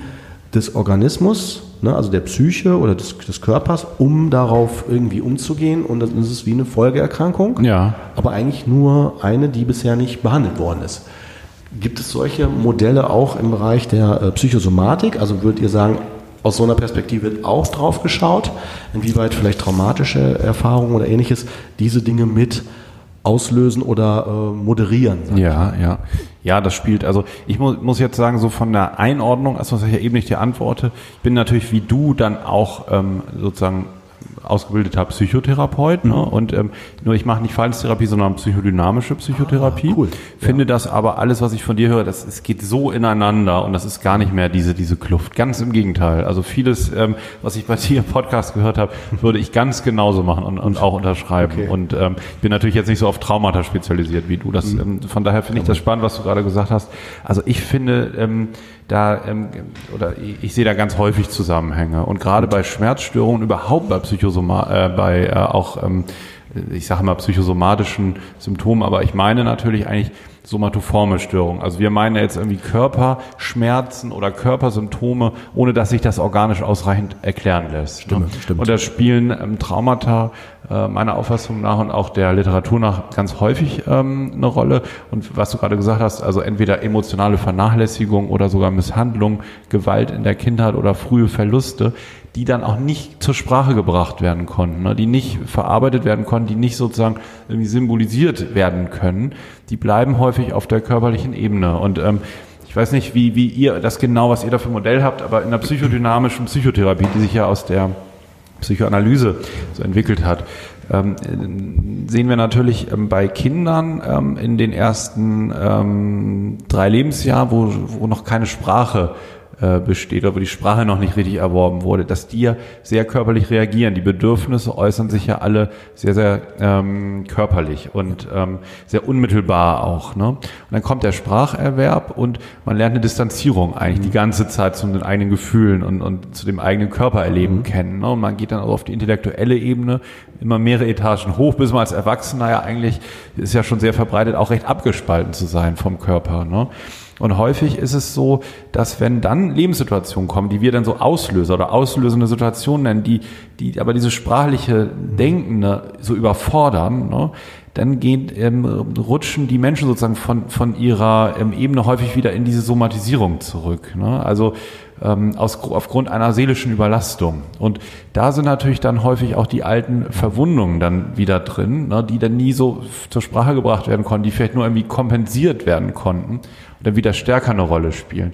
Ich glaube, geht das so ein bisschen in die Richtung, ähm, was du meinst, Ganz ja. Ne? Genau, finde ja, ich super, wie du das auch mhm. erklärt hast. Ja, ja. ja. Ja, das ist tatsächlich, also ich finde das deswegen wichtig, ähm, weil ich äh, das würde aus meiner Sicht, also äh, ich spreche mich übrigens auch interessanterweise auch immer wieder mit jedem, den ich sehe, in meinem Umfeld stelle ich ihnen immer diese Frage und äh, interessanterweise geben mir alle immer die gleiche, gleiche Rückmeldung. ja. Vielleicht will ich auch nur das hören, aber nein, nein, ich würde schon sagen, das sagen die schon, ja. äh, dass die dann sagen, ja, wir erleben das auch immer mehr, dass ähm, in der Vergangenheit schon äh, ähm, Anteile, ich nenne es vorsichtig Anteile ja. von traumatischen Dingen äh, erkennbar ja. sind, die aber bisher nicht aufgearbeitet worden sind. Ja, Und die dann halt immer noch, ne, ähm, das halt, ähm, wie soll ich das sagen, äh, immer wieder, ich nenne das mal so, wiederholen. Mhm. Und dass die dann auch immer wieder kommen mit dem gleichen Thema. Und äh, jetzt kommt jetzt, jetzt kommt meiner Meinung nach die wichtigste Botschaft dahinter. Und da bin ich mal gespannt, was du sagst, Alex. Zumindest das mein Stand. Ne? So, ähm, das Problem ist in unserer Wissenschaft, wir arbeiten ja immer mit den Studien, die es bisher gibt. Und wenn aber bisher der Wissensstand ja der ist, dass, ähm, so ist ja auch die Vorgabe, mindestens zweimal eine depressive Phase, Empfehlung, medikamentöse Therapie und am besten noch psychotherapeutische Unterstützung, weil halt die Forschung gezeigt hat, die Kombination aus beiden ist äh, am besten mit dem Heilungserfolg belegt und auch am besten, wenn medikamentöse Begleitung, auch am besten dann Empfehlung ein Leben lang, wenn man mindestens zweimal eine depressive Phase hat. Also zumindest so erinnere ich mich noch ja. aus meinem Schulwissen heraus. Und äh, so, dann denke ich mir so, krass wenn die Depression. Bin, bin ich jetzt nicht bei der aktuellen, meinst du Leitlinie, so Depre Leitlinie? Äh, Leitlinie, soweit würde ich nicht nee, nee, okay. gehen. Also da, das, was ich zumindest in meiner Ausbildung gelernt hatte, also was man okay. uns mal vermittelt hat, also da bist du wahrscheinlich noch näher dran, was. Also ich glaube, die Leitlinie Depression, die ist da, ist jetzt inzwischen ein bisschen anders so. Okay. Auch, hat auch in, in der Stufe 1 eher ein abwartendes Vorgehen, dann Psychotherapie oder medikamentös, je nach Verfügbarkeit und, ja. und auch äh, Prägung des Patienten, wie, wie er es möchte. Und lebenslange Pharmakotherapie ähm, ist, glaube ich, selbst bei der schweren Depression nicht mehr vorgesehen. Aber Gut. ist ja jetzt vielleicht gar nicht Gut. so das Entscheidende. Das Entscheidende ja. ist ja, glaube ich, ähm, die Haltung oder den Gedanken, ne, was, ja. was du dahinter genau. siehst sozusagen. Hinter, ne? Ja, weil du bleibst ja am Symptom, weißt du, weil du bleibst ja am Symptom hängen, weil wenn die Ursache ja was, zum Beispiel was Traumatisches ist, aber du hängst an der Depression, ja. ne, dann, dann ist das wie Unkraut. Dann, dann, wenn du quasi die, die Folge, die Depression ist, also sprich, wir sprechen dann von der Unkraut, was aus der Erde kommt, mhm. schneide ich ja immer nur das ab, was aus der Erde kommt, aber es wächst ja immer noch nach, wenn der, die Ursache ja in der, in der Erde ist, also an der Wurzel. Ja. Und somit würde es ja immer wieder nachkommen. Und wenn dann aber jetzt, sagen wir mal, der Wissensstand wäre, ja gut, wenn sich das wiederholt, dann scheint es bei Ihnen irgendwie vielleicht was sogar äh, Genetisches, dann kommt noch der Faktor Genetik da rein und da sträuben sich bei mir eh die Nackenhaare. Äh, allein nicht, ich will das jetzt nicht damit äh, nichtig sprechen, weil ich bin da auch zu wenig vorgebildet, aber ähm, das, was wir zumindest als Ausbildung erhalten haben und auch vermittelt worden ist, ähm, bin ich immer sehr vorsichtig, weil wenn ich mit so einer Keule mhm. arbeite, ähm, dann äh, mache ich ganz schnell die Möglichkeit ja zu, äh, vielleicht gibt es doch eine andere Möglichkeit dran zu kommen. Und ich bin deswegen so deutlich hier, weil ich seit knapp anderthalb Jahren äh, die, die, den Ansatz verfolge, ich versuche erstmal ressourcenorientiert ja. mit dem Klient zu gucken, was kann er aktiv selber steuern. Und wenn ich dann biografisch sehe, oh, da ist ja was, was doch Traumatisches, bisher wurde aber immer nur der Fokus auf Depression gelegt, dann habe ich ja die Möglichkeit über diesen Ansatz, Stabilisierung vorausgesetzt, dass er stabil genug ist, habe ich die Möglichkeit ja, denjenigen die, äh, wieder in die Selbstkontrolle, weißt du, diese Ja. Autonomie zu führen. Und da habe ich schon ganz, ganz viele, selbst bei ganz hartnäckigen Depressionen, mega gute Erfolge geleistet. Ja, äh, gesehen. Da, genau. Lass uns vielleicht dazu einmal Oder? sagen. Ja, ja, lass uns einmal dazu sagen. Depression ist ja eigentlich ein Sammelbecken für verschiedenste Zustände. Das ist ja keine einheitliche Diagnose. Darunter wird ja alles Mögliche subsumiert, ne, finde ich. Ja. So, und ähm, da muss man ja erstmal, finde ich, differenzieren. Da gibt es ja alle möglichen ähm, äh, auch Erklärungsmodelle und es wird wahrscheinlich auch bei der gleichen Depression ähm, viele Erklärungsansätze von außen geben. Einmal das, was du gesagt hast, man kann das jetzt so wissenschaftlich sehen und ich will das auch gar nicht schlecht machen, ne? Nee, nee, nee, nee. aber ich finde, also ich unterscheide jetzt zwischen einer gründlichen psychosomatischen Abklärung, wo ich natürlich gucke, was finde ich jetzt auch an körperlichen Dingen, wie, wie schätze ich die ein, dass ich dem auch so sagen kann, wie ist so die Prognose und so. Aber das andere ist dann das psychotherapeutische Vorgehen. Und das funktioniert ja, das habt ihr ja auch schon öfter besprochen, sehr, sehr über die Beziehung. Ne? Und da wissen wir ja auch, hast du auch Grabe schon erwähnt, die Wirksamkeitsforschung. Ne? Ganz wichtig ist, dass der Patient und der Behandler, dass die zusammen ein Modell entwickeln, das für beide passt und plausibel ist, ne? und an dem sie zusammenarbeiten wollen, auch beide. Und ähm, äh, ich glaube, das ist was ganz Wichtiges, weil da, da ähm, äh, hilft es nicht, sozusagen sich jetzt so auf, auf diese Symptomebene zu bleiben, sondern da muss man tatsächlich gucken, ähm, ja, was gibt es zum Beispiel für Traumatisierung oder was gibt es auch für äh, Verluste in der äh, Kindheit? Was gibt es für einen Umgang mit Gefühlen? Also hat jemand äh, gelernt, mit Schuldgefühlen oder Schamgefühlen auf bestimmte Situationen zu reagieren? Ähm, gibt ja die diverse von Mechanismen, die dann in einem weiterwirken, auch unbewusst, ne? ähm, sozusagen die Prägung, die, die man, die man mitbringt und äh, durch, durch die man dann oder ähm, anhand derer man dann aktuelle Situationen erlebt. Und da lohnt es sich schon sehr, von der Symptomebene mal wegzukommen. Ne? Also für mich persönlich jetzt gar nicht so das Entscheidende, ob, ob eine Traumatisierung oder, oder, an, Genau. oder, oder andere, oder andere Dinge dahinter stehen. Aber ähm, ich, ich versuche das auch mit Patienten zu besprechen, dass natürlich irgendwie das Ziel ist, dass die Symptome auch nachlassen. Ähm, aber ich glaube, es ist dann, es, und es ist für viele auch gar nicht mehr so das vorderste Ziel, wenn die wirklich mit sich wieder in Kontakt kommen. Ne? Ja. Und auch mit der Körperlichkeit. Also es ist eher dann mal so, dass Symptome einfach gar nicht mehr notwendig ist. Ja. Ne? Aber dass man sich so von dem Symptom so aktiv losreißt, habe ich eigentlich noch gar nicht so erlebt. Es ist eher so mit dem Symptom oder die, das Symptom als Eintrittstür zu nutzen in diese ganze, ganze Welt der, der ähm, Dinge, die so in einem drin sind. Und der Trend ist ja häufig so zu sagen, Biografie wäre irgendwie gar nicht so wichtig und man muss jetzt so ein paar Übungen machen. Und ich halte davon zum Beispiel überhaupt nichts. Ne? Und das habe ich eben bei dir auch rausgehört. Nee.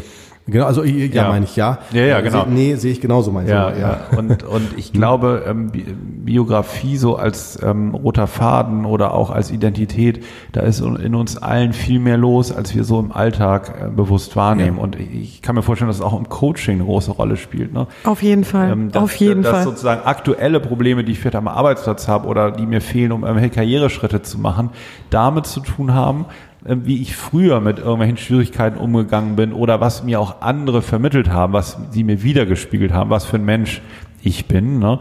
Und dass es dann ähm, noch, noch Hemmungen oder, oder Verletzungen in, in äh, ja, hier und jetzt sozusagen auslösen kann, oder? Und Auf darum geht die zu lösen. Ne? Ja. Ja, ja.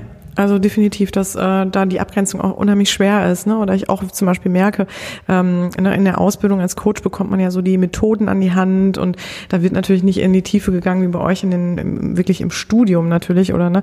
Aber ähm, und wo es natürlich nicht immer so ganz einfach ist, zu, also ich finde, oh, häufig verschwimmt das ja auch Ja. total, ne? Die Psychologie und jetzt dann genau, wie du das gerade angesprochen hast, das Coaching.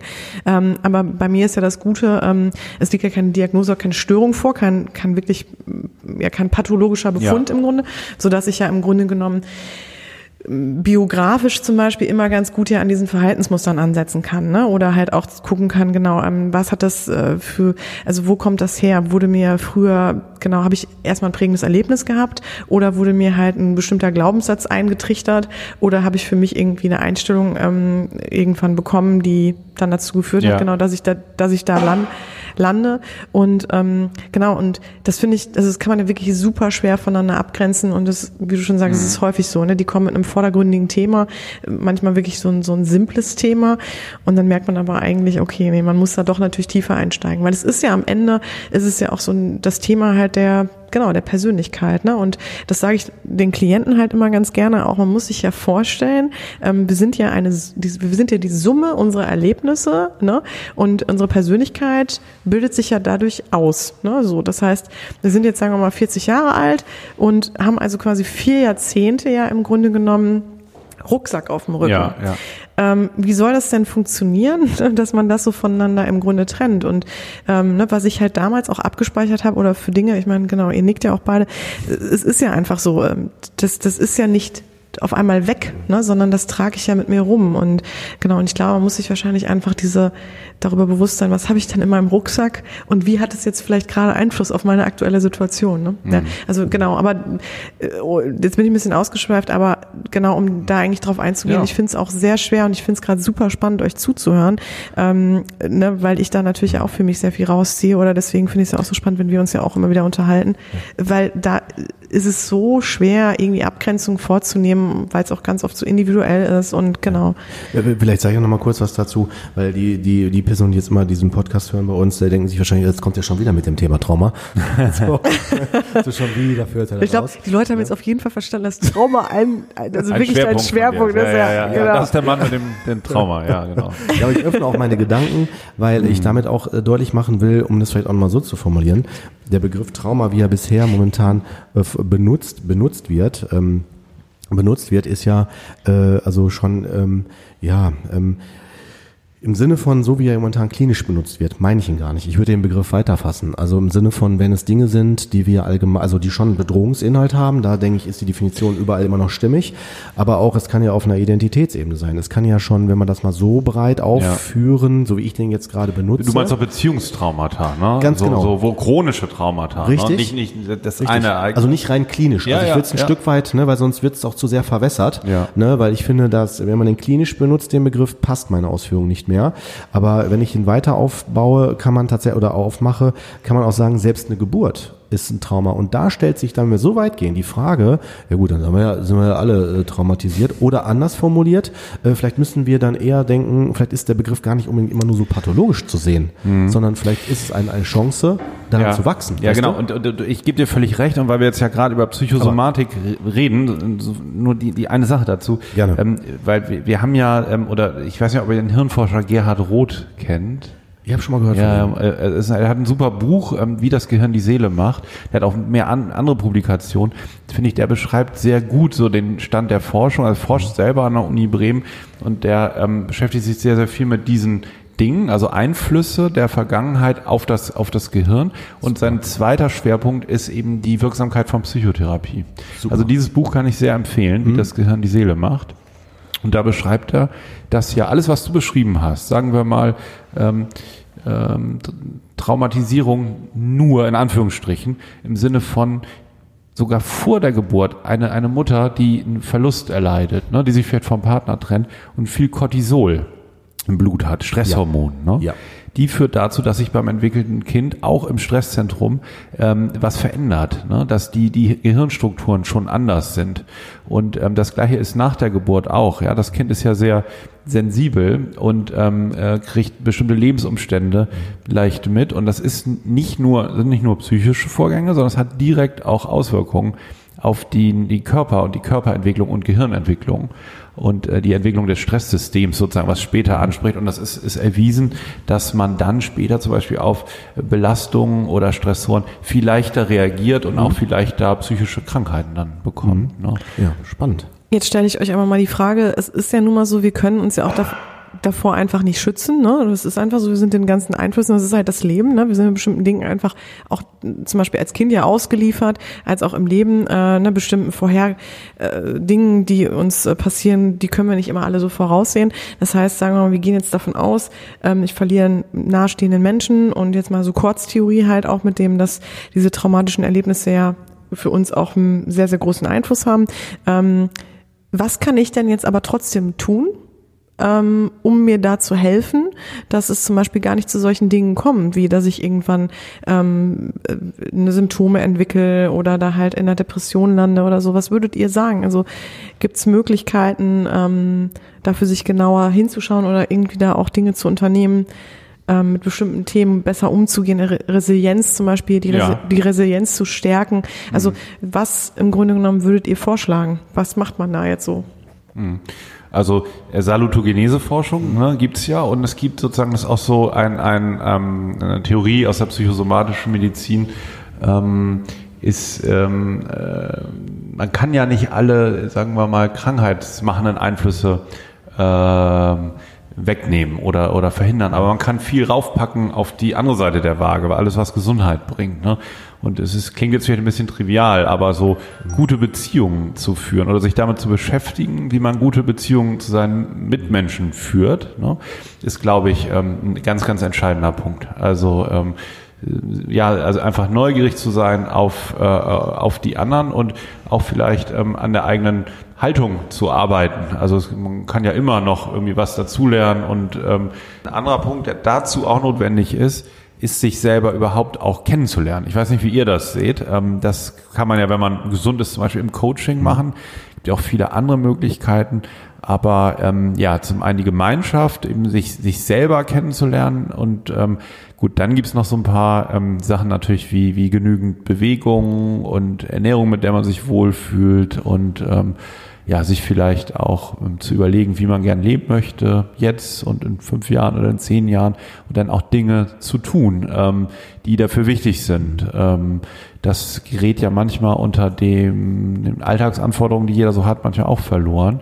Mm, Aber da bewusst ähm, zu gucken, wo möchte ich eigentlich hin und was muss ich jetzt dafür machen, dass ich nach einiger Zeit dann da ankomme, das sind, glaube ich, ähm, alles Dinge, die ähm, zufrieden machen.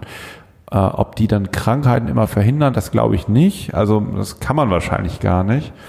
Mm, Aber man kann natürlich, ähm, also ich glaube, die Menschen sind weniger gefährdet oder gehen besser mit Krisen um, die irgendwie neugierig auf sich sind und Ja. sich auch selber ähm, als Freund sehen können und sich selber und andere gut behandeln können. Das hängt ja meistens zusammen. Ne? Ja, und, und ich würde auch sagen, wenn die vor allen Dingen ihre eigenen Körpersymptome einschätzen können, ne? wenn die wissen, Ja. ah, okay, alles klar, das mit dem Arm habe ich deswegen, weil ich Stress habe. Oder äh, ich habe eine Nacken, ich habe Kopfschmerzen, weil ich eine Nackenverspannung habe, weil ich vielleicht falsch sitze. Also wenn die eine Erklärung, Ja. glaube ich, ne? Das erkläre ich, versuche ich immer zu erklären, auch mit Prüfungsangst. Ja. Ne? Das ist so, wenn äh, da weiß man, dass man Prüfungsangst hat, dann nimmt man das in Kauf. Wenn ich jetzt nicht wüsste, dass ich Prüfungsangst hätte äh, und habe die Symptome, würde ich mir vielleicht Sorgen machen um meinen Körper. Warum habe ich Durchfall? Warum kann ich mich schlecht konzentrieren? Warum äh, vergesse ich das und so weiter? Und dann gehe ich zum Arzt und dann sagt der vielleicht, ja, ja, klar, ich sehe hier die Symptome, alles ja, ist okay, aber ich sehe keinen, es gibt jetzt kein Virus oder sonst was. Da wenn ich die Erklärung habe, ah, Prüfung, Klick, ja, dann ist alles gut. Also dann nehme ich es ja in Kauf. Und ich glaube, das ist somit, könnte ich mir vorstellen, auch die Aufgabe in der wer- ist zumindest mein Verständnis, Ja. Alex, ähm, in der Psychosomatik, äh, dass man da ähm, das versucht, relativ so zu beleuchten, ne? klar zu haben. Wo kommt das her, ne? oder? Ja, genau, Zusammen. genau, richtig. Ähm, und vor allen Dingen äh, im- ersten Schritt auch so ein bisschen Angst davor zu verlieren und ähm, äh, sich ähm, genau es verstehen zu können vor vor dem eigenen Lebensumständen und vor der eigenen vor dem Hintergrund der eigenen Biografie und eben sich ein Stück weit mehr, also häufig steht hinter psychosomatischen Symptomen auch Selbstabwertung und ähm, ja, so die, das mangelnde Vertrauen auch in den, in den eigenen Körper. Und das ist eigentlich was ganz Wichtiges, um es zu über, überwinden zu können. Ne? Und ähm, also mir fällt gerade so, ein- so ein Beispiel ein, was gar nicht so selten vorkommt, sind halt männliche Patienten auch mit Erektionsstörungen. Ne? Die, wo der Urologe nichts gefunden hat, wo es immer darum geht, in, in, bei der Sexualität, wo es dann darum geht, loszulassen und einfach zu, zu vertrauen sich auch einem anderen Menschen hinzugeben. Ne? Dass es da dann die Symptom sozusagen dann so durchschlägt und dahinter steckt dann eine, eine Schwierigkeit in Beziehung eben dem anderen zu vertrauen. Und das ist genau so gegenüber dem Körper dann, dass man dem nicht vertraut. Und ähm, das ist natürlich was, was man schön bearbeiten kann. Und da hilft es häufig auch zu sehen, wo das entstanden ist, ne? und sich erstmal selber klar zu machen, dass es bewusst wird, der Zusammenhang. Ne? Und dann kann man neu anfangen, sich ein Vertrauen selber aufzubauen, was vielleicht früher dann nicht so gelang, irgendwo im Leben, wo vielleicht Bezugspersonen ähm, einem nicht so wiedergespiegelt haben, dass die Dinge schon gut werden und die Welt eigentlich ganz okay ist. So. Ja. Ich glaube, das ist so der eine Punkt, ne? dieses Thema Bewusstsein, also Achtsamkeit, ne? so mit sich auch zu wissen, was brauche ich und wo, ne? was ist eigentlich, was passiert gerade so bei mir. Was ich aber auch nochmal einen ganz wichtigen Punkt finde, ist, dass man nochmal darüber spricht, auch über dieses Thema, und da sind wir ja gerade auch ein bisschen, ähm, die Eigenverantwortung. Also, dass ich da, ähm, sagen wir mal, ich bekomme eine Diagnose, dann kann ich damit ja auch ganz gut so die Verantwortung abgeben. Ja. Ne? So. Und ich glaube, das ist natürlich auch ein großer Punkt, dass man auch versteht, okay, oder auch wenn ich Schicksalsschläge erlitten habe, ne, dass dann die Verantwortung da nicht auch immer abgegeben wird. Ne? So, das ist mir Ja. halt einfach passiert, sondern dass man halt auch sagt, okay, das ist mir passiert. So, ich habe jetzt zwei Möglichkeiten. Ne? Ich kann mich dadurch irgendwie, ähm, ähm, ja, wie soll ich sagen, umwerfen lassen und nicht mehr aufstehen und da einfach in der ja, so in der Grube liegen bleiben. Oder ich kann mich dafür entscheiden zu sagen, ich will aber, ich will daraus irgendwie gestärkt hervorgehen und will auch noch mehr aus meinem Leben machen.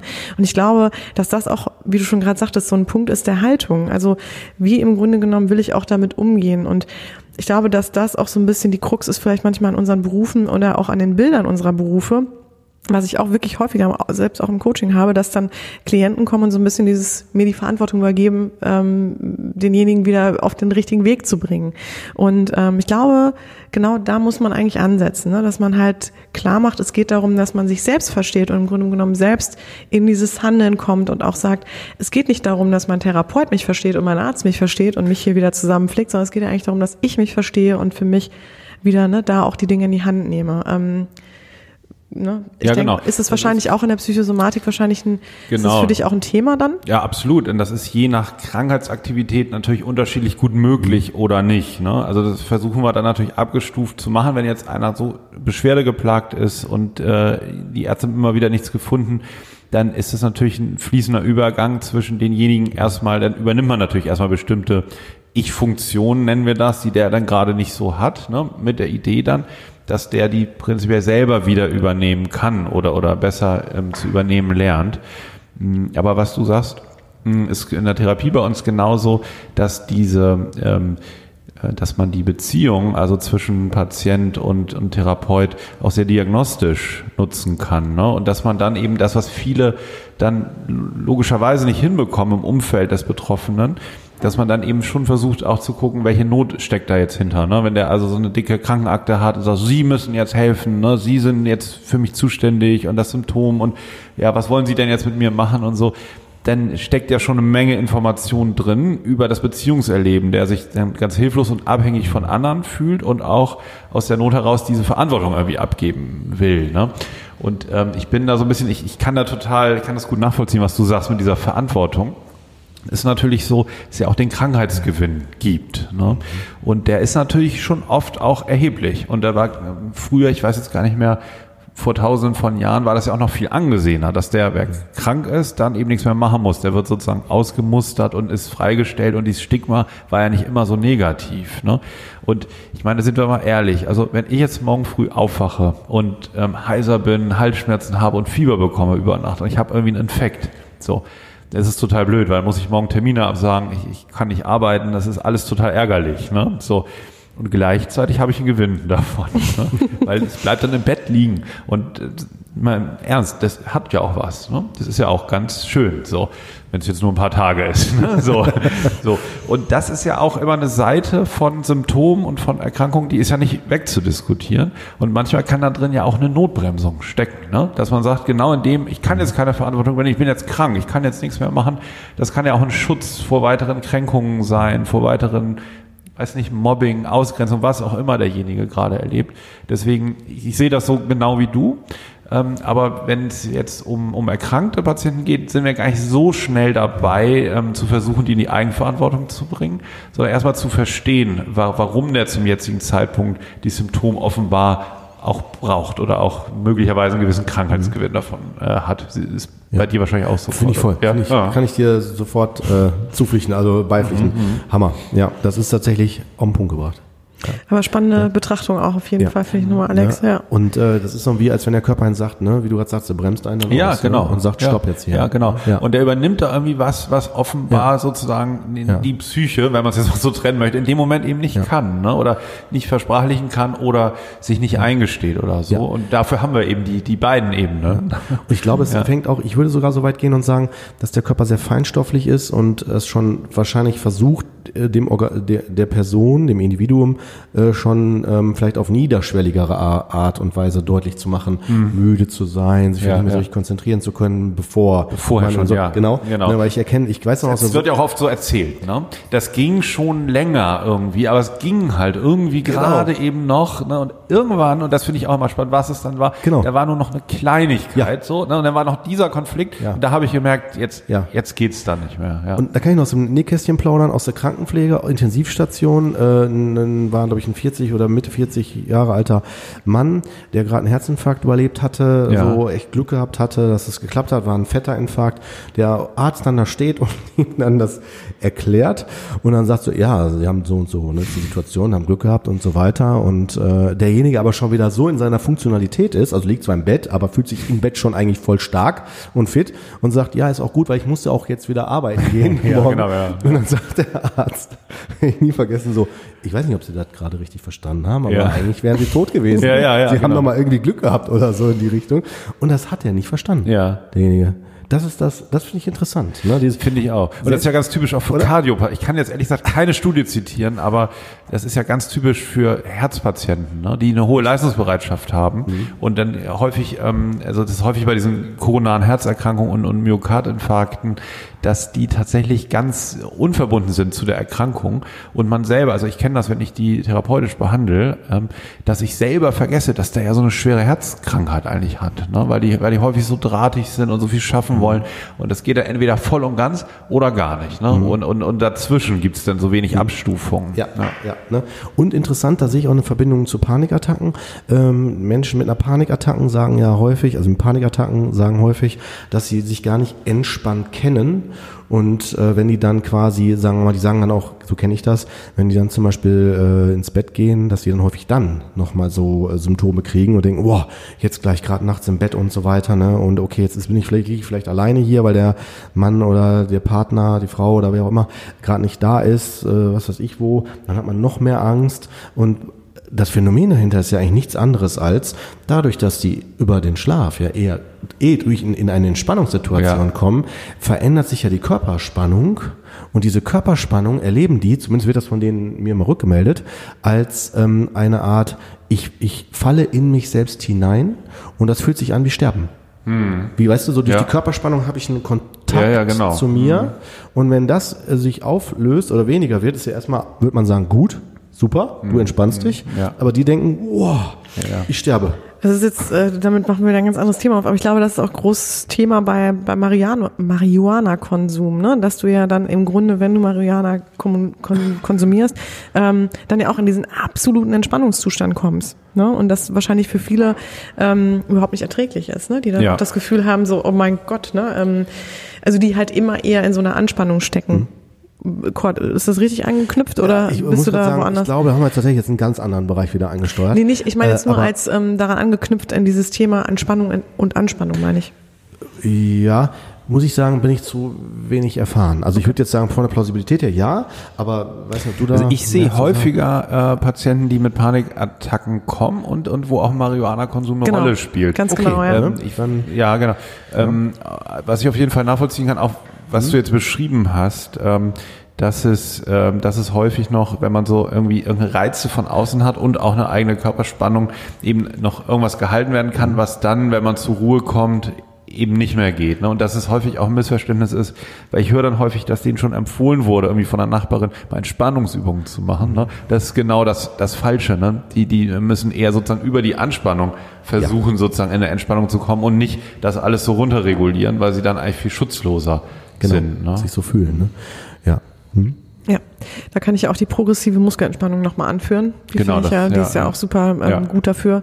Genau, Die wäre bei solchen Patienten sicher besser. Ne? Mit Ängsten und Anspannung geht es viel, viel besser dann über die Muskelanspannung, oder? Als wenn man jetzt Ja. versucht, irgendwie äh, bewusst zu entspannen, Ja, ne? ja, Ja, ja. ja, erlebe ich, also oder habe ich auch schon so mitbekommen, genau. Ja, oder halt natürlich Achtsamkeitstraining, ne? Das ist auch immer wieder ganz interessant, so mit Bodyscannen und sowas. Finde ich auch immer ganz hilfreich. Mhm. Ja, wenn ich jetzt, über- ich glaube auch, wenn Jetzt sind wir ja total abgewichen.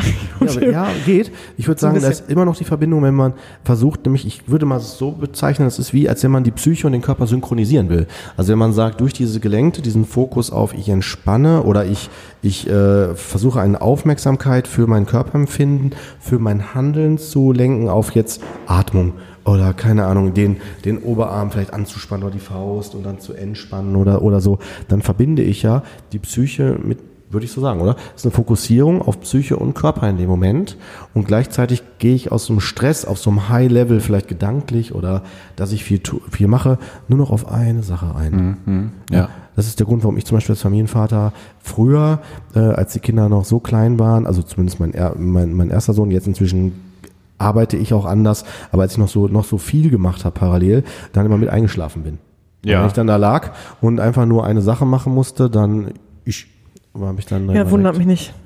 Ja, das hat sich aber jetzt geändert. Habe ich mitbekommen, die Phase. Ja. Das ist so, das wer, wer ist bei euch älter? Du, deutlich älter, ne? Ja. Bitte? Das ist aber die Frage überhaupt Ja. schon. Ja, ja. Das sieht man ja wohl. Ja, ja, nee, war, war, war nur, ich wollte mal auf euch noch mal einmal zu sprechen kommen. Was klar. mich total interessiert, wie, also, wer hatte bei euch die Idee zum Podcasten und wer war erst skeptisch von euch? Skeptisch glaube ich keiner. Nee, würd ich arbeite sagen. gerne mit Unterstellungen. immer so. Ja, ja, ja, voll okay. Nee, Ist auch gut, ja, ist auch gut. Bei uns ist das so, Judith macht der Tür auf, das war beim Podcast Ja. so. Und äh, ich bin dann auch noch äh, so gewesen, habe gesagt, ja super, machen wir direkt mit Video noch dabei. Was ist noch Ja. einer oben drauf gesetzt?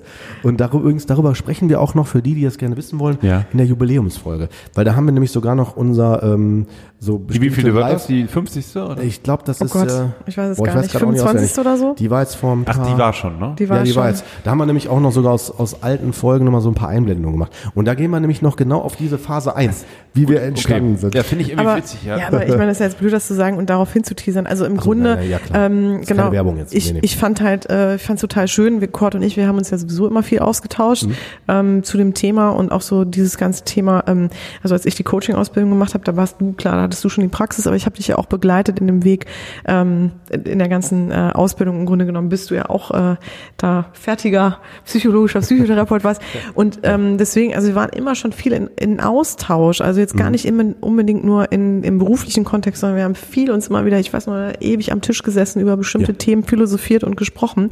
Und ähm, irgendwie haben wir dann, oder war mir schon ziemlich schnell klar, also ähm, mit dem Coaching und also für mich war es so, ich habe dann die Coaching-Ausbildung beendet und ich habe so ein bisschen das Gefühl gehabt, dass der Coach immer so ein bisschen anders verstanden wird oder da noch echt Probleme bestehen, zu, zu wissen, wann ist der Coach überhaupt, was, Ja. was hat der überhaupt für eine Berechtigung, sagen wir mal so.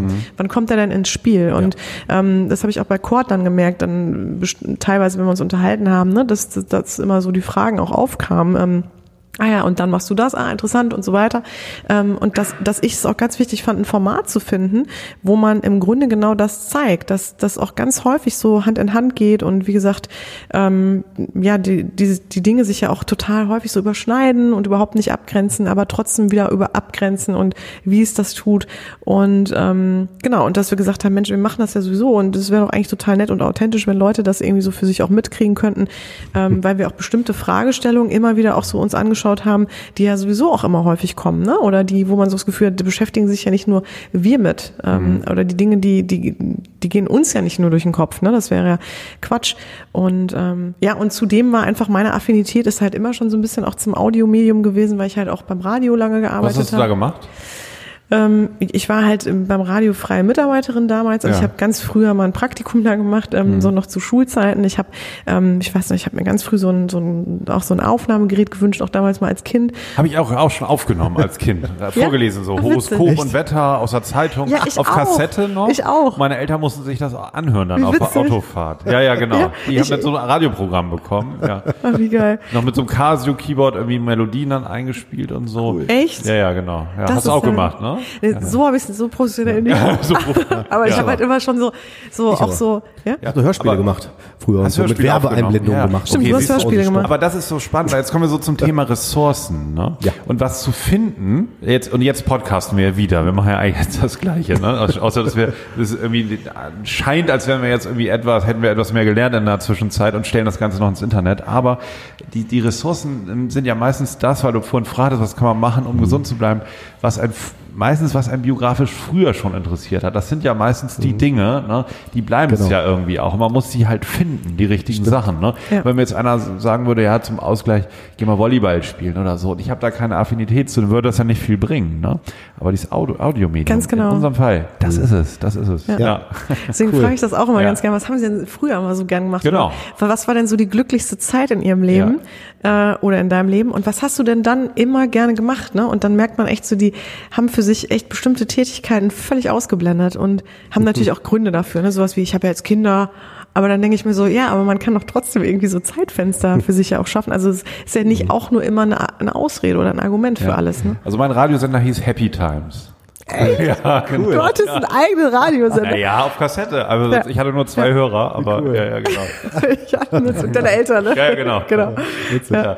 Genau. Ach Mensch, ja, das ist ja witzig. Ja. Dann, ja. Ja. Aber sag mal, ähm, ich dachte Ja. in der ersten Folge, Kurt, dass du nicht ganz so begeistert warst, aber das war dann ein falscher Eindruck. Echt? Ich dachte Okay. erst so, ähm, ich dachte Aha. erst, du sollst das machen. So. Ach so, nee, im Gegenteil. Okay, vielleicht, ja. Vielleicht war das dann so dieses, das kriege ich auch dann als Rückmeldung so. Das sah aber witzig boah, aus, dann wirklich so, dann wirklich so ernst oder so, ja. Weil dann war es vielleicht mein eigener Anspruch so, jetzt muss ich ja voll mega seriös reden und so sprechen. Das kann vielleicht sein, dass es am Anfang äh, so war. aber nee, trotzdem, Gegenteil. das war aber gerade auch Bock witzig, drauf. diese Natürlichkeit so da drin. Ja, also, und, okay. und, und dass ihr, ich habe ja öfter Patienten, da denke ich jetzt immer an euch, die erzählen, ähm, ja, ich bin so unzufrieden auch mit meinem Partner, weil Hm. wir leben so zusammen wie Brüderchen und Schwesterchen.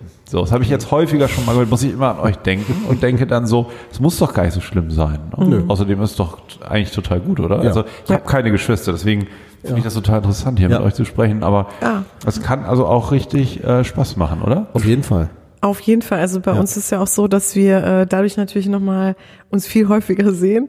Manchmal ja sogar sagen wir dann auch ganz oft im Podcast ähm, uns öfter sehen, als wir wirklich unsere Partner sehen oder Gut, ne? Ja. Super. So kann auch eine Und- Ehe super Ja, ja, ja, funktionieren.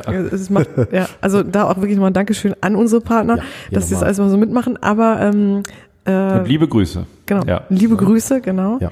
Aber ähm, was trotzdem, was man sagen muss, was ich finde, was sich ein bisschen verändert hat, ist in unserer Familie jetzt oder auch bei uns beiden. Ähm, das haben wir bisher auch noch nie im Podcast besprochen. Und ich glaube, wir beide persönlich auch noch nicht, ähm, ist, dass wir schon sehr viel natürlich jetzt in diesem Podcast-Thema stecken. Und wenn wir uns sehen, sehr viel in die Planung gehen Ja. und natürlich auch oder einfach viel darüber reden und in unseren Rollen sind.